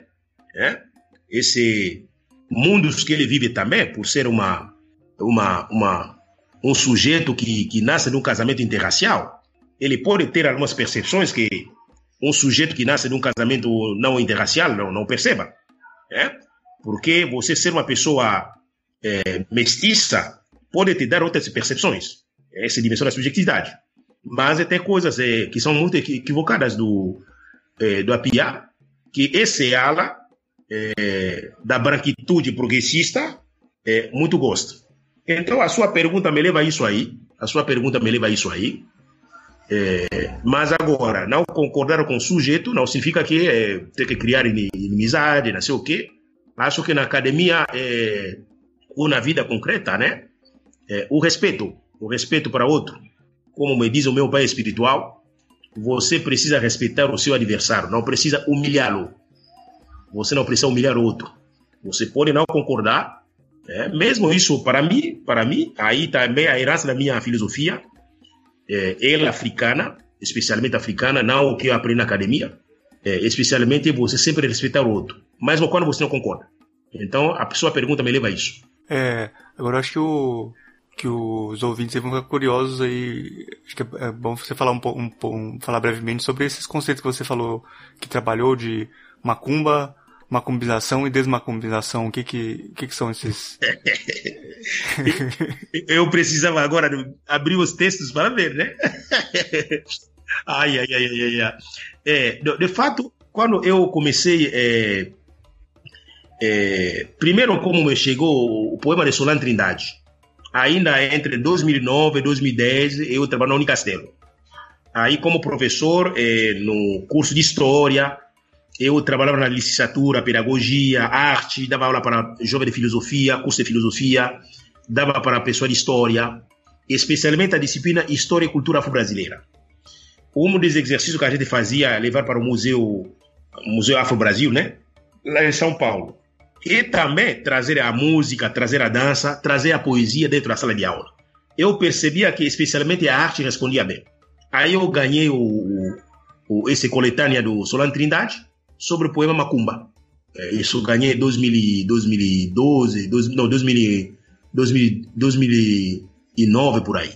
Mas antes disso eu me lembrei que em 2004, quando eu cheguei aqui, escutava a palavra macumba, era sempre negativo, né? Como todo mundo sabe na perspectiva é, eurocêntrica colonial, é, Macumba, como toda a cultura negra, pessoas negras são é, rotulados negativamente. Aí eu me revoltava tanto que eu escrevi um poema em 2004 para dar resposta de uma forma poética. Escrevi um poema chamado Minha Macumba e Axé, 2004. Aí quando eu ouvi o poema de Solan Trindade, oh, interessante, adorei esse poema dele, de Solan Trindade. Adoro esse poema de Solan Trindade. Bom, aí depois eu fiz uma pequena, um pequeno texto de duas páginas, isso para meus alunos. Eu fiz, bom, para eles é, discutir porque eu é, é, acreditava na força de arte como uma forma de você passar os conhecimentos sobre as africanidades, sobre as africanidades. Aí, a partir daquele momento, depois eu disse, não, vou escrever um texto. E eu fiz um texto sobre o que eu falei para você. Aí demos o, o, o, aquele título. Bom, aí macumba, eh, nas análises feitas, é uma palavra que é polissêmica, rima de duas formas. De um lado, rima de forma negativa, aí é vista mesmo como é, coisa do diabo, ele é visto como, é, como feitiço, não é? Bom, e isso, claro que é o olhar é, branco ocidental colonial colocando aquilo lá. É um olhar racista mesmo. Mas agora veja que também o senso doto brasileiro, como o senso, o senso comum reproduz, reproduz aquilo lá. A questão é macumba. Bom, verifiquei ainda nessa primeira dimensão dela, da palavra macumba, na dimensão, é, é, na dimensão pejorativa, duas coisas interessantes. É, Bastille tem um texto, ele vai mostrar que esse rótulo negativo se dá também com a seção, especialmente das igrejas é, neopentecostais, no contexto de Rio de Janeiro, São Paulo, dentro desse eixo. É. Mas, de fato, o que se dá é que havia uma das manifestações das religiões afro-brasileiras que se chamava de macumba. Havia esse vertente lá. É, e ele também no texto mostra quanto é, depois começou a crescer esse chamado versão, né, do, uma vertente das religiões de matriz africana, que não é, não é necessariamente candomblé, não é necessariamente umbanda, mas era uma religiosidade afro-brasileira denominada como macumba. Aí é, começou a crescer muito, é, alguns brancos começaram a entrar, tudo isso aí, mas a concorrência desse vertente da, da, da religião de matriz africana, a sua concorrência com os neopentecostais, eles vão começar a rotular isso aí negativamente. Isso aí também no texto de Bastide.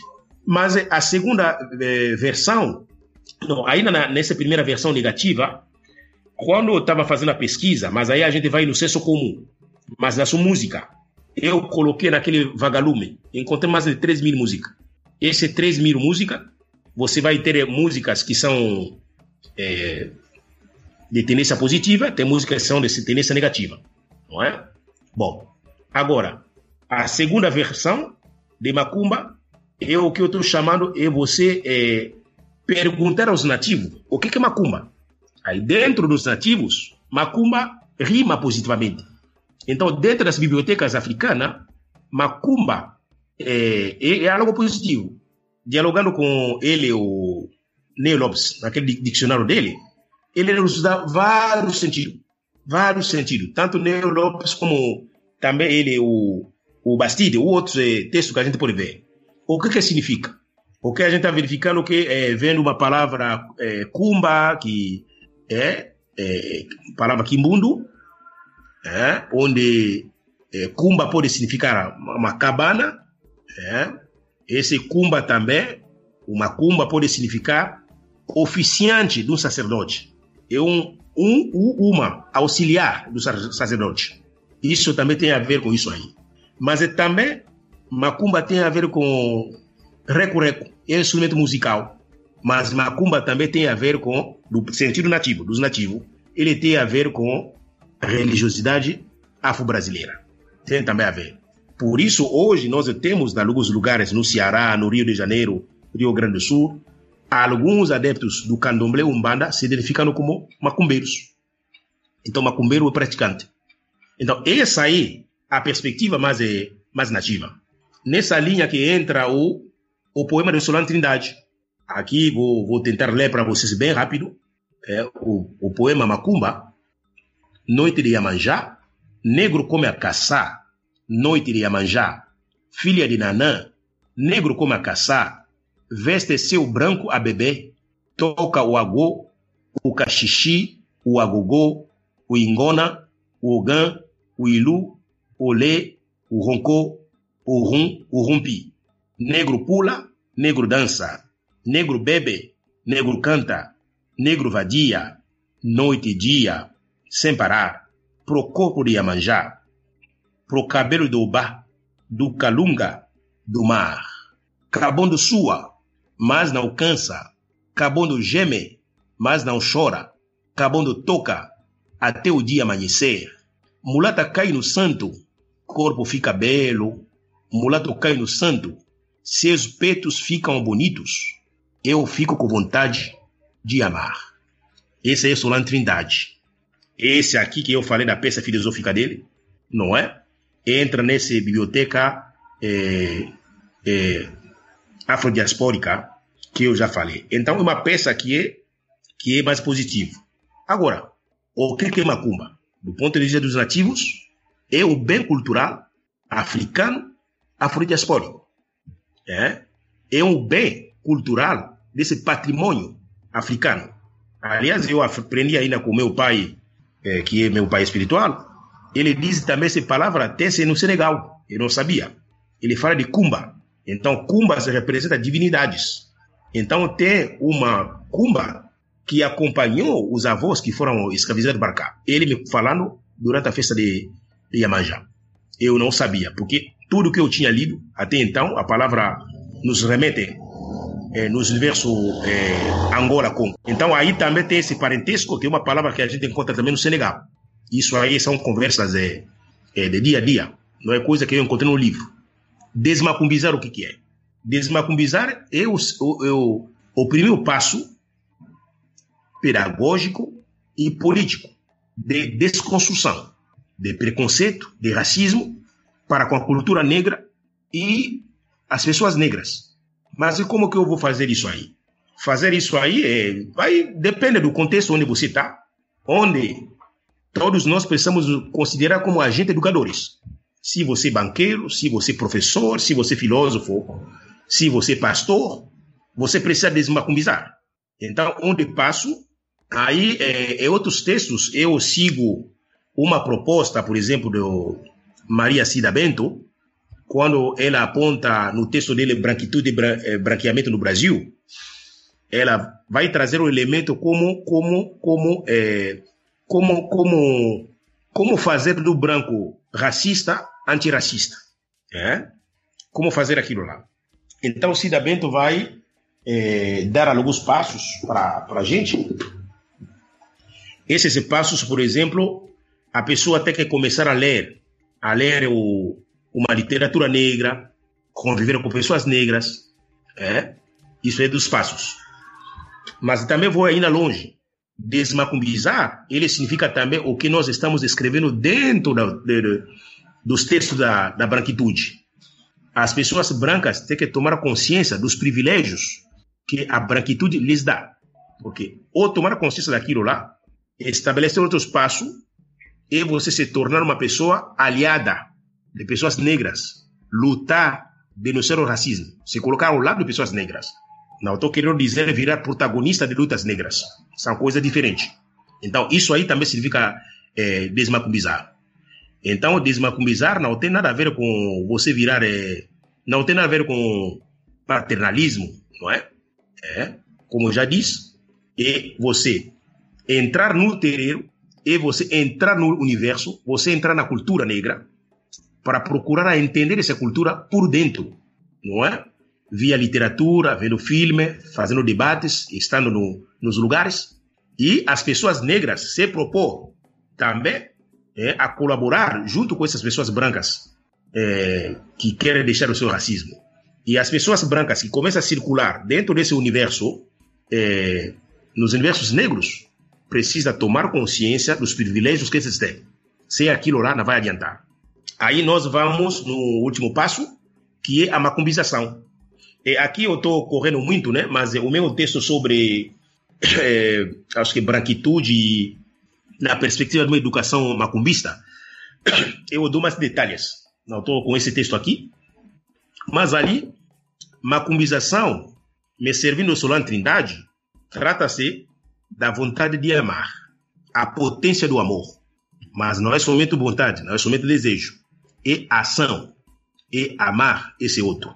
Esse outro, como eu disse, esse outro, esse outro, aí a questão da alteridade, esse outro significa a comunidade sagrado, ancestral, africano, a comunidade, natureza, universo, aí os territórios é, negros, quilombola, não quilombola, os terreiros, é, outros que a gente pode aqui desobrar, que precisamos respeitar, não é?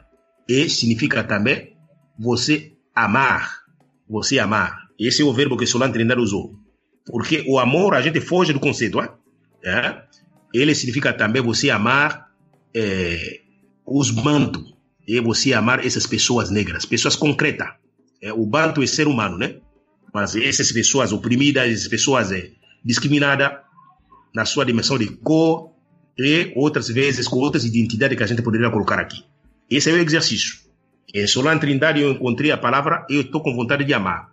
Então, dentro desse texto eu falo de é, macumba né, como potência de amor em Solano Trindade, mas que deve se transformar em ação.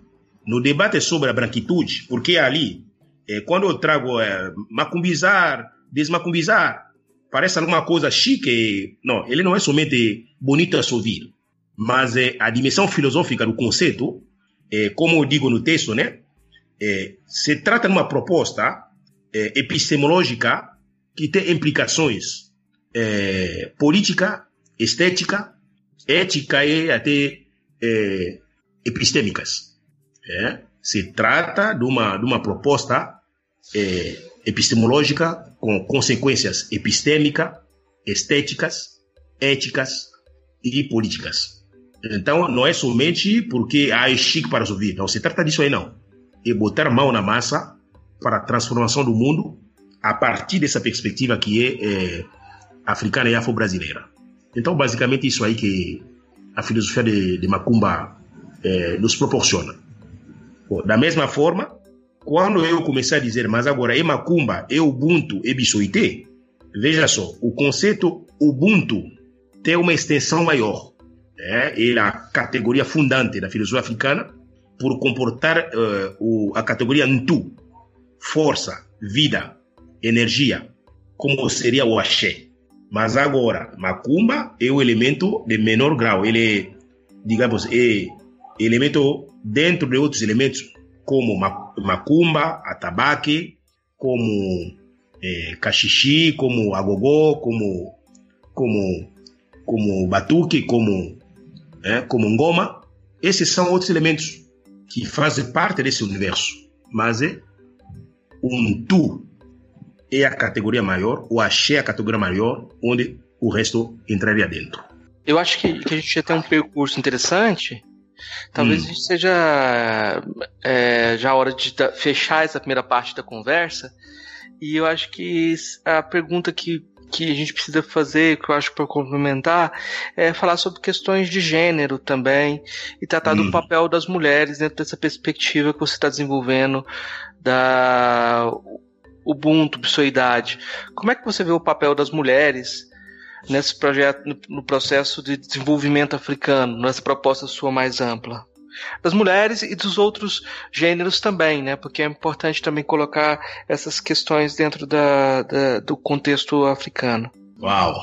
Hoje você para provocar, né?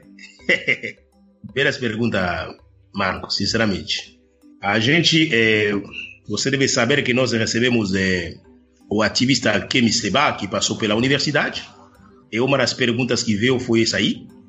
É uma bela pergunta. Né? Eu digo que se trata de uma bela pergunta porque é, a questão de a questão de, de gênero, questão de mulheres, gênero. Eu, é, quando eu estudava filosofia, eu tinha somente uma mulher.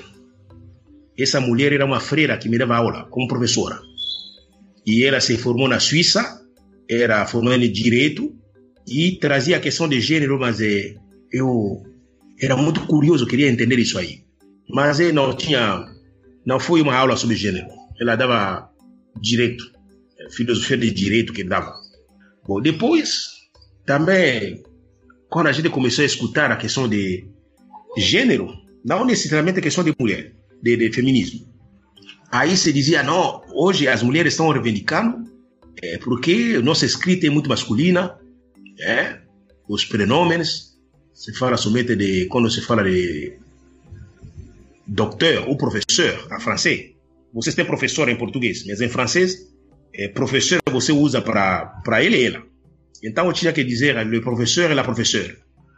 Esse é la professeur, que é feminino, colocava o E no final, que seria aberração para a língua francesa. Mas hoje em dia parece no Canadá outros lugares estão é, estão é, revertendo essa situação. Bom, depois eu viajei para Moçambique. Quando estava na Moçambique, fui para o convento lá também. E nós tínhamos é, um padre português que convivia conosco. Aí ele vinha, começou a falar da gente sobre homossexualidade. Aí imagina, só tinha jovens africanos, éramos um 10, de Quênia, Tanzânia e Congo. Não tínhamos moçambicano no meu grupo, não. Aí a gente tinha, nós é, tínhamos 20, 23, 24, 25. A gente dizia, esse padre é doido, é? Por que, que ele vem falar com a gente essa coisa de homossexualidade? Ele acha que a gente é homossexual, é? Bom, aí os padres diziam, não, vocês precisam aprender aquilo lá, porque vocês vão sair desse seu mundo, e o mundo lá fora, essas questões são fortes. Alguém, você pode ir para Londres, outro foi para Itália, pode ir para Brasil, mas a gente achava que não era tão interessante. Aí depois, mas veja aí, ainda quando criança, eu é, ouvia falar e já vi é, pessoas gays, né, que namoravam. É, vi histórias, vi pessoas que namoravam. Então, tudo isso aí eu sabia.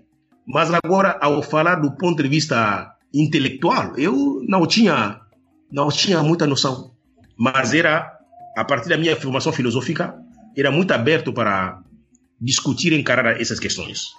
Por isso eu estou contando toda essa história.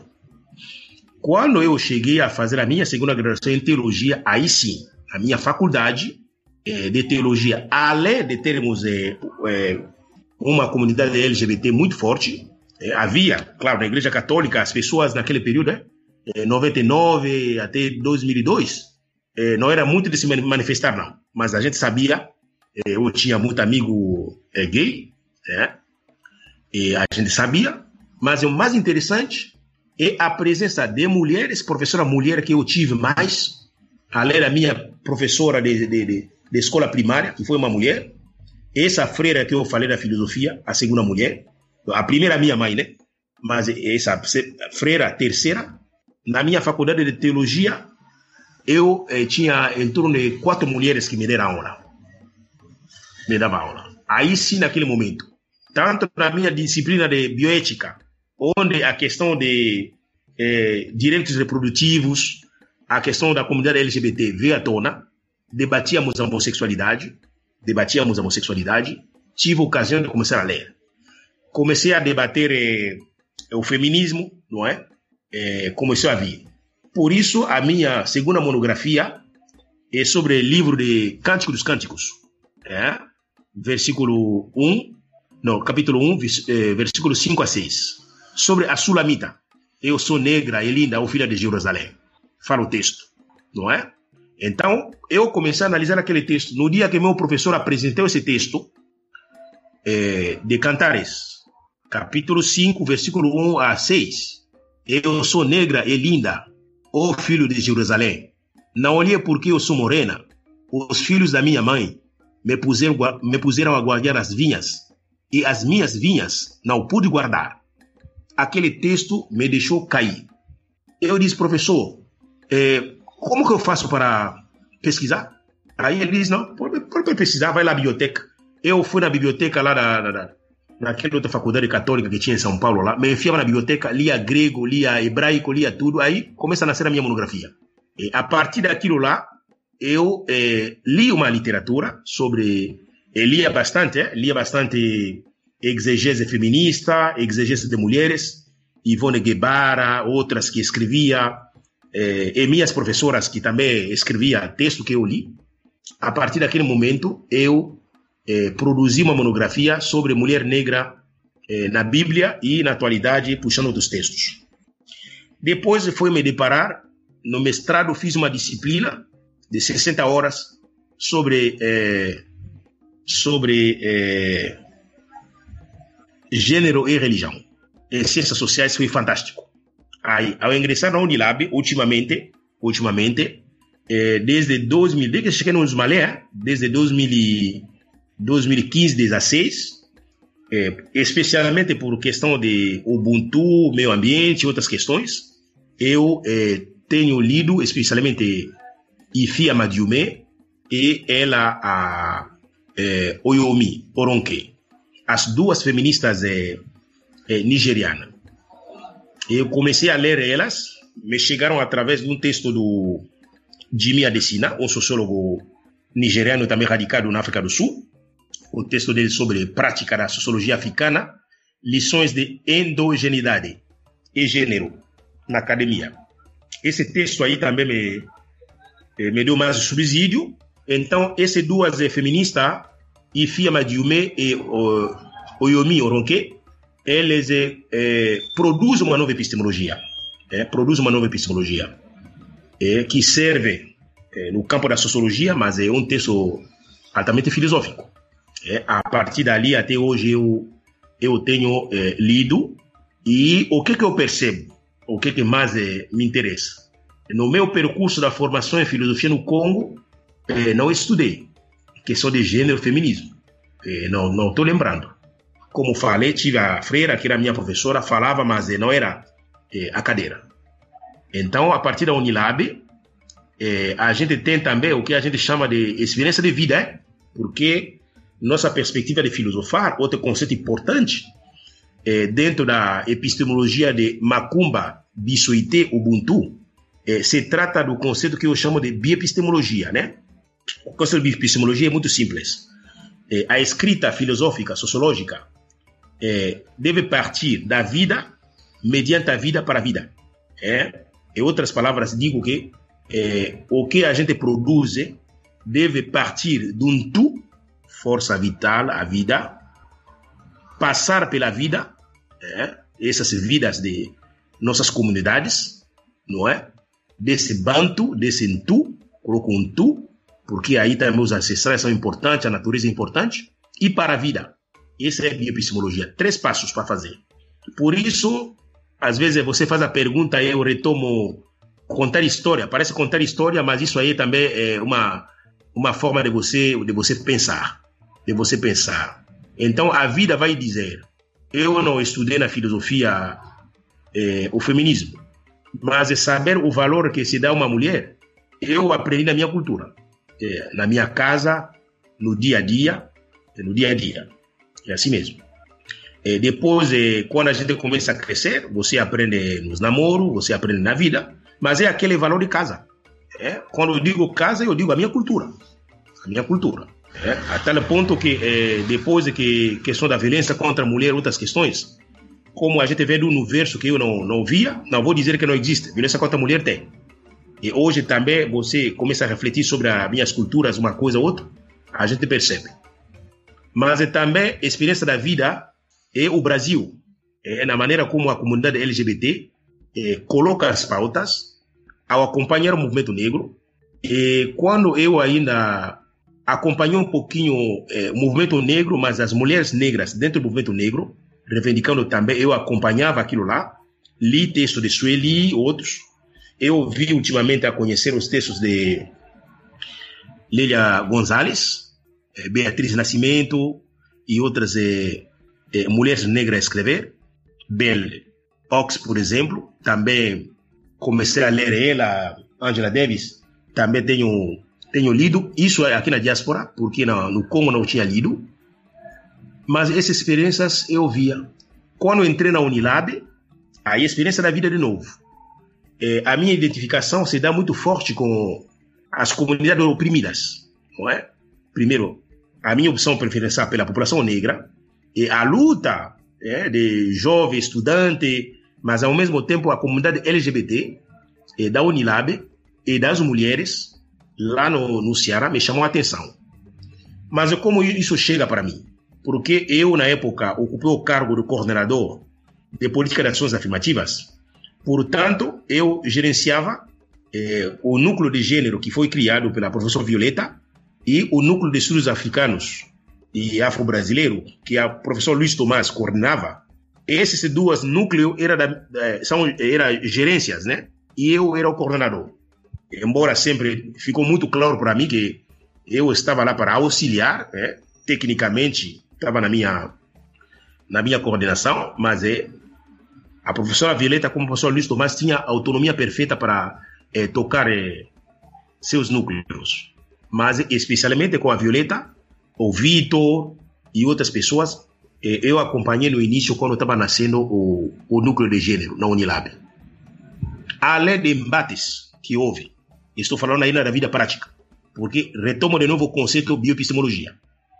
É, o que a gente produz sempre parte da vida, deve passar pela vida e deve ter por finalidade a vida. Então temos que aprender com as coisas que acontecem. É, quando chegamos lá, é, digamos assim, duas questões. O Unilab visto como lugar de integração. No Ceará, aqui também na Bahia acontece, muito preconceito contra africanos de forma geral. As pessoas é, têm rótulo e mesmo entre pessoas negras tem esse rótulo aí, pessoas negras brasileiras, de nos ver como machista, não sei o quê. De forma geral, as pessoas têm isso aí. Como também tem uma ala de mulheres que acha que mulheres africanas são submissas. Seja elas mulheres brancas, seja elas mulheres negras, brasileiras, vê aquilo lá. E depois eu verifiquei que esse assunto não é somente aqui não. Quando a gente começa a ler feministas eh, africanas, esse assunto lá aparece é, em muitos lugares. A gente começa a, ver que é o assunto que, que já aparece em outros momentos, este queixa.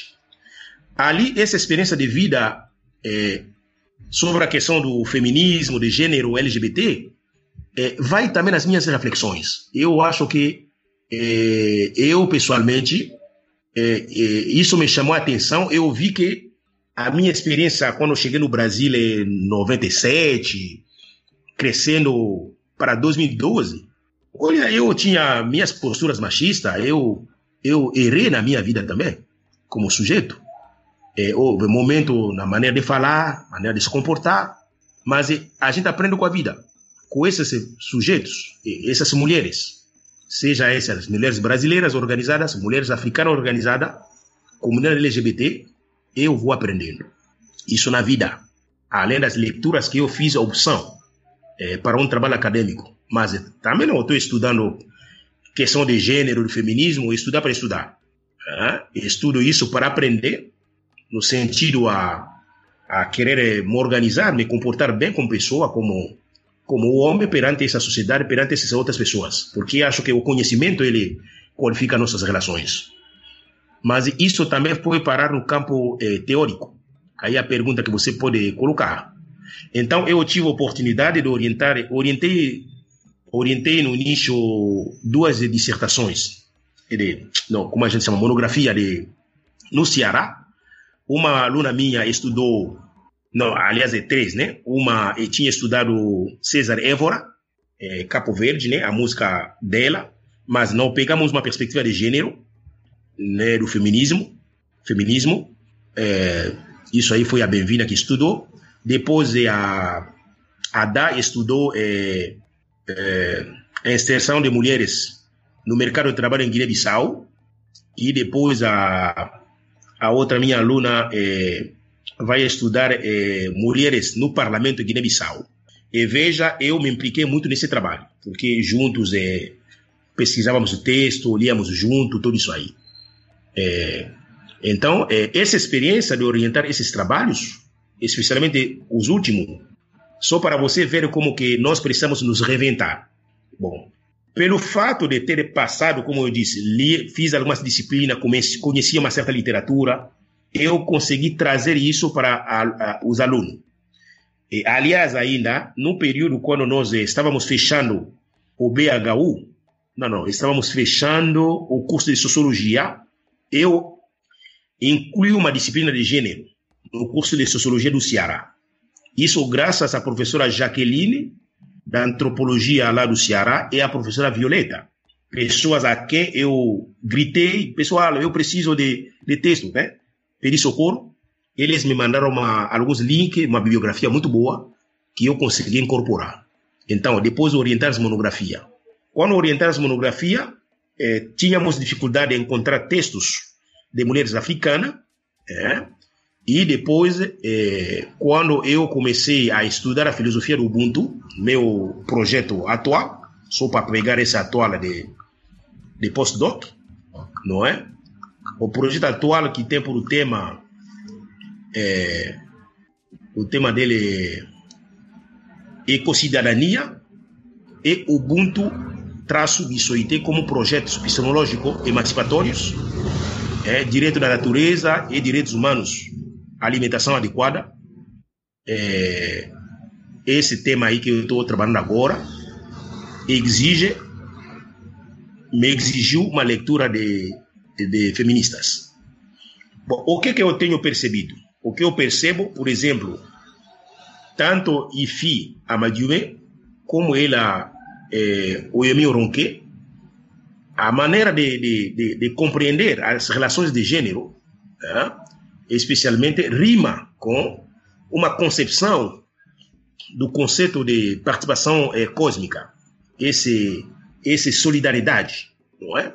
Até o ponto que eh, isso está presente também no ecofeminismo de Shiva. Eh, encontrei também belos textos da Gina Tezé, que é outra feminista radicada na Universidade de Montreal. Ele, ela estuda questão de gênero, conhecimento, eh, justiça social e justiça racial e justiça ambiental. Então eu tenho encontrado esses elementos. É, o texto de Shiva Mies, não, Shiva Vandana e Maria Mies. Mies é uma britânica e Shiva é a indiana. Sobre ecofeminismo também me tem servido é, para leitura.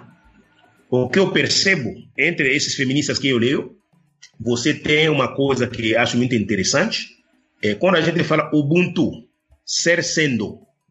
Então, mulheres em movimento. Esse é o Ubuntu feminista, visto do ponto de vista de mulheres africanas. Mulheres africanas em movimento. E esse movimento do Ubuntu é uma teia que tem mais a incluir do que excluir. E isso é como entre mulheres africanas, né? O feminismo africano é, é, exige uma parceria entre homens e mulheres. E homens aqui não devem entrar como protagonista. Homens entram para auxiliar essa luta de mulheres. É, tem uma crítica ferrenha de Oronque contra sororidade, porque essa sororidade para Oronque reflete as estruturas familiares ocidentais onde o pai, como patriarca, oprime a mãe e as filhas. Aí, a sororidade entre mãe e as filhas contra o pai, patriarca. Aí ela diz: não, essa forma de família é euro-americana. As famílias africanas, que são geralmente extensas, as coisas não são assim, não. O conceito que nós podemos lançar aí é, por exemplo, a, é o conceito de de comadre. Então, a, o ser comadre, comadridade, se podemos dizer assim, comadridade, então, esse comadre aponta essas alianças entre as mulheres, não necessariamente eh, da mesma família. E a gente sabe muito bem dessas queixas sobre sororidade entre mulheres eh, feministas brancas que vão se unir contra mulheres negras, esse privilégio que nunca acaba. Talvez o comadre, ele, como conceito, aponta mais a possibilidade de de alianças entre mulheres, né? É, fora do seu grupo racial, fora da sua etnia, fora da sua classe, fora do seu é, é, outros nosso ego. Mas ao mesmo tempo, esse conceito mostra que essas alianças dentro de famílias africanas se estabelecem entre irmãs e irmãos. Por isso, os homens não devem se colocar fora do, eh, da luta de, de mulheres. Então deve se colocar fora daquilo lá. E isso também você encontra no outro texto do Ramos sobre o Ubuntu e Direitos Humanos, aquele livro de Boaventura de Souza Santos e Menezes sobre epistemologia do Sul. Ele, Ramos, tem um texto fantástico lá sobre Ubuntu e globalização e depois ele vai começar a tratar de direitos de mulheres. Quando começa a tratar desses de direitos, é, direitos de mulheres, a dimensão da família vem à tona, não é?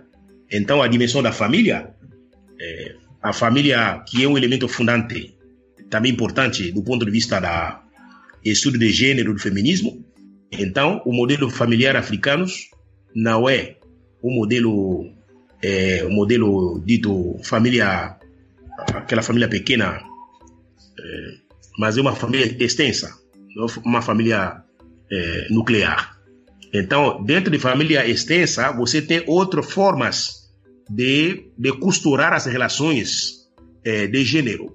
Por isso, ali, é, bem acertou e Fia Madiume e ele Ronque. Então, é, a construção das relações de poder passa, por exemplo, pela, pelo elemento da senioridade, não questão de, de gênero ou do sexo. Não, na concepção africana, não. Você tem a senioridade que, que faz aquilo lá. Como também você pode encontrar outros elementos. Aí, bem, você. É, ultimamente também tem outra crítica que algumas feministas lançam, por exemplo, contra é. É, bom, com toda a razão, né? As críticas, por exemplo, de. É, em relação a. Não, não devemos cair também no, no, no dito, no dito oculto à, à cultura não é? Porque ela tanto a é, Shinamama denuncia, né, no contexto da etnia dele, né, em Nigéria, é, o poder do homem sobre mulheres, né? Mas na, na contemporaneidade, embora as duas, IFI e a outra analisam uma sociedade urbana mais de interior, mais num período é, anterior. Mas precisamos também tensionar que, sim, as culturas africanas sofreram transformações, e essas transformações é, pesa muito é, o poder de homens é, contra mulheres e devemos ficar atentos para que é, a mesma cultura que outros períodos ou até na atualidade oferece outras possibilidades, digamos assim, do, do, do, do poder das mulheres, esse poder possa orientar nossas opções no fazer a filosofia e no fazer ciências humanas. É, basicamente, essas aí são as reflexões que eu venho fazer é, ultimamente sobre essa questão. É bem, a gente já fez uma, é, um percurso interessante aqui nesse programa de hoje. É, a gente está com uma proposta aqui no programa de sempre fazer as, as três mesmas perguntas para os convidados aqui, para depois a gente fazer um compilado de, de respostas. São respo sim, é, respostas mais breves, assim. É, é, a primeira pergunta que a gente faz para todos é: o que é filosofia? A filosofia é o, ele é um, o pensar, o pensar é o pensar radical. Ele é o pensar radical que comporta crítica, autocrítica e isso visando a transformação da sociedade. É, qual é a filósofa ou filósofo que mais te impressionou daqueles que você conheceu pessoalmente? Ah, eu, Gantumba.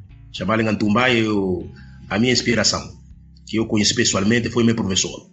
É porque, é, veja, aí no ensino médio, os estagiários, né, seminaristas que vinha falava desse filósofo, falava de outros, não é? E ali, é, muito cedo, eu me encantava com a filosofia de Bissuité. É, esse nós cósmico, esse nós de participação, esse estar junto, mundo como teia, é, esse ética do cuidado com o outro, é, os elementos dessa filosofia, é, me encantava. E quando eu conheci pessoalmente, ele me dava aula, eu adorava ele. E aí também os colegas me, me, é, me, me batizaram de Chavale Gantumba, não é? Aí é, esse encanto dele, o professor, me deram o nome dele. Depois também eu é, li as obras dele, os artigos, tudo que tinha na biblioteca eu li. E o, os diálogos que eu tinha com ele. É um sujeito que inspira, é, é humano, e o livro dele, que está publicado em francês, né? A única obra que ele tem, acho que merece uma tradução aqui no Brasil. Uhum. É, a terceira pergunta é: qual é a filósofa ou filósofo favorito? A favorito continua, continua em Tumba. Chama em Tumba. é. Bom, você já explicou por quê, né? então não tem como, não tem, não tem porquê. Não. Bom, a gente fez um, um trajeto interessante aqui. A gente pode partir para a parte das indicações. É, professor Basilele, você trouxe alguma coisa para indicar para os nossos ouvintes? O texto que eu posso indicar é. Eu recomendo o. Eu recomendo o meu texto, né? É, eh, especialmente filosofia do Ubuntu, valores eh, civilizatórios das ações afirmativas para o desenvolvimento, publicado no SRV, 2014. Outro texto meu sobre macumba, desmacumbização e macumbização, lá no Editora FI. O texto está online, né, na, naquele livro de, organizado por Rony e Marcos Carvalho, sobre a filosofia e religiosidade afro-brasileira, né? Brasileira. É, outro texto que eu vou recomendar aqui, é, bom, mais conhecido em português, a gente tem o esse do Marcien Toa, a ideia de uma filosofia negro-africana, Nandiala, editora Nandiala, acho que interessante. Bom, tem o resto em francês, mas vou citar somente dois. Chamaringantumba, euh, les réels comme process multiforme pour une philosophie du nous processuel, englobant e plural, e de livre, pode comprar isso aí, e-book, é bem barato. É... E o último, eu acho que o texto do professor Teofilo Benga, a filosofia africana da, do período faraônico, é interessante. Eu tenho ela aqui, versão em francês, mas pode encontrar em espanhol também. Marcos, você trouxe alguma coisa para indicar? Eu vou indicar o livro, só completando a indicação do, do professor Basilelli, Religiosidade Brasileira e Filosofia. É, tem lá o texto de uma macumbização que ele citou. É, o filme Der Leone Have Sete Cabeças, do Glauber Rocha, que foi filmado no Congo em 1970 por um cineasta brasileiro. É, o livro Copo Quebrado, que é um romance do Alain Babancourt, né? que também fez filosofia no Congo antes de fazer letras em é, Paris. É, não, não foi em Paris, foi na França. É, vou indicar também o livro Escritos para a Eternidade, do Emmanuel Araújo, para quem se quiser se aproximar da filosofia egípcia, dos escritos egípcios. E para complementar, o livro Traduzindo a África Queer, é, que foi traduzido e editado pelos colegas lá da Unilab, Catarina Rea e Clarice Goulart Parides, junto com a Izzy Madalena Santos. É, então esse, esse, livro também está online, acho que todo mundo pode acessar e procurar, é uma boa pedida. Uhum. Bom, é, eu vou fazer aqui algumas autoindicações aqui, né, no Filosofia Pop. A gente tem alguns programas que a gente já gravou sobre filosofia africana. Vou destacar aqui alguns que eu acho que tem a ver com o que foi discutido nesse episódio, que é o episódio é, 15, que fala sobre Ubuntu, com o Anderson Flor. É, tem o episódio número 22, que fala sobre o, o to, Toa, o Toa, não sei como, nunca sei como fala, com o Luiz Thiago Freire Dantas. E o episódio 53, sobre pensamento na Go, com o Muniz Sodré. São é, três episódios aí interessantes para complementar aqui, para conversar com esse com esse episódio aqui, né, que a gente é, tá gravando agora. É, bom, a gente está chegando aqui no final já do programa. É, queria agradecer a presença aí do professor e, pedir, e, e abrir espaço no final para você fazer suas considerações finais e deixar um espaço livre para você falar, dizer, dizer o que você quiser. Bom, eu aqui retomo o agradecimento. É ao universo, agradecimento a vocês dois, Marco e Murilo, por essa oportunidade. E dizer também que ultimamente eu tenho acompanhado, agradeço aos colegas, eh, aqui alguns nomes, não vou citar todo mundo, eh, da filosofia africana, né, do Associação Brasileira de Pesquisadores Negros, que me convidaram para integrar esse grupo e outros convites que a gente tem recebido para debater a filosofia africana, porque eu estava fazendo a minha trajetória dentro da sociologia, mas eh, tem uma demanda sobre a filosofia, especialmente ele mesmo, Marco Carvalho, com quem temos organizado um seminário sobre a filosofia africana na nossa universidade. E essa filosofia africana veio para ficar, está eh, crescendo bastante, e nós temos aí eh, tarefas né, a realizar para que essa filosofia se consolida no Brasil é sempre recomendado que, é, especialmente nesse desenvolvimento da filosofia africana no contexto do Brasil, é preciso é, visitas, né? eh, pesquisas nas universidades africanas.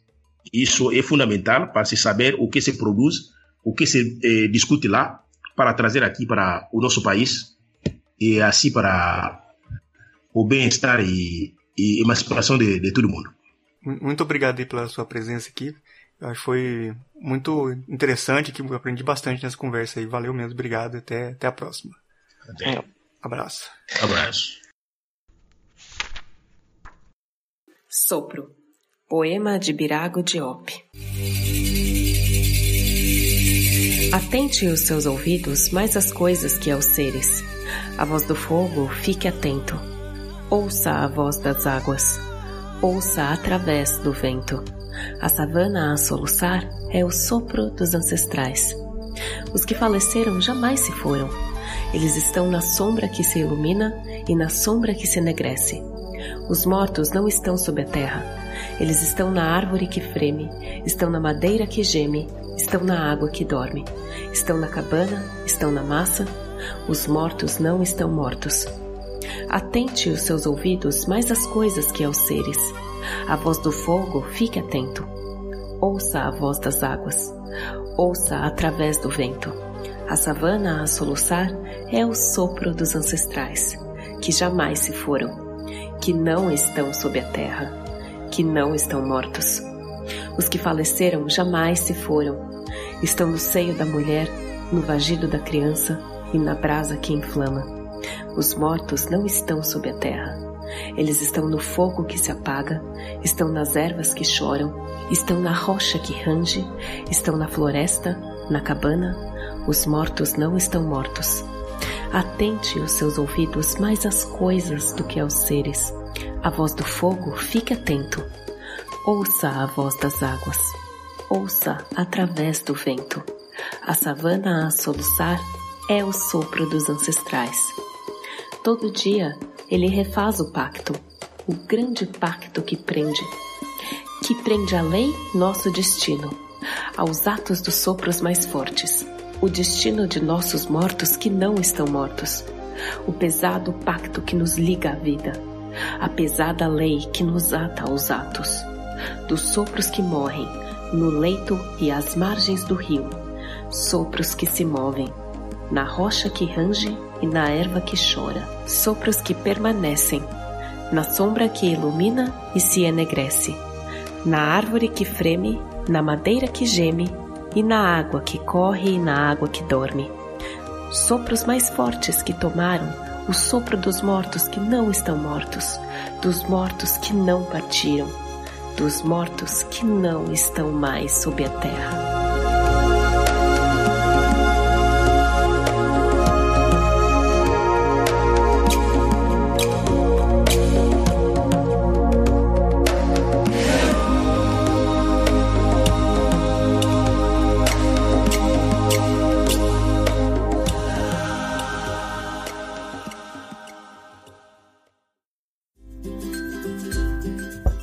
Ei, gostou do nosso episódio? Apoia a gente lá no Catarse, é só 5 reais por mês, o preço de um cafezinho. Ajuda a gente a continuar divulgando a filosofia no Brasil. catarse.me barra filosofia underline pop.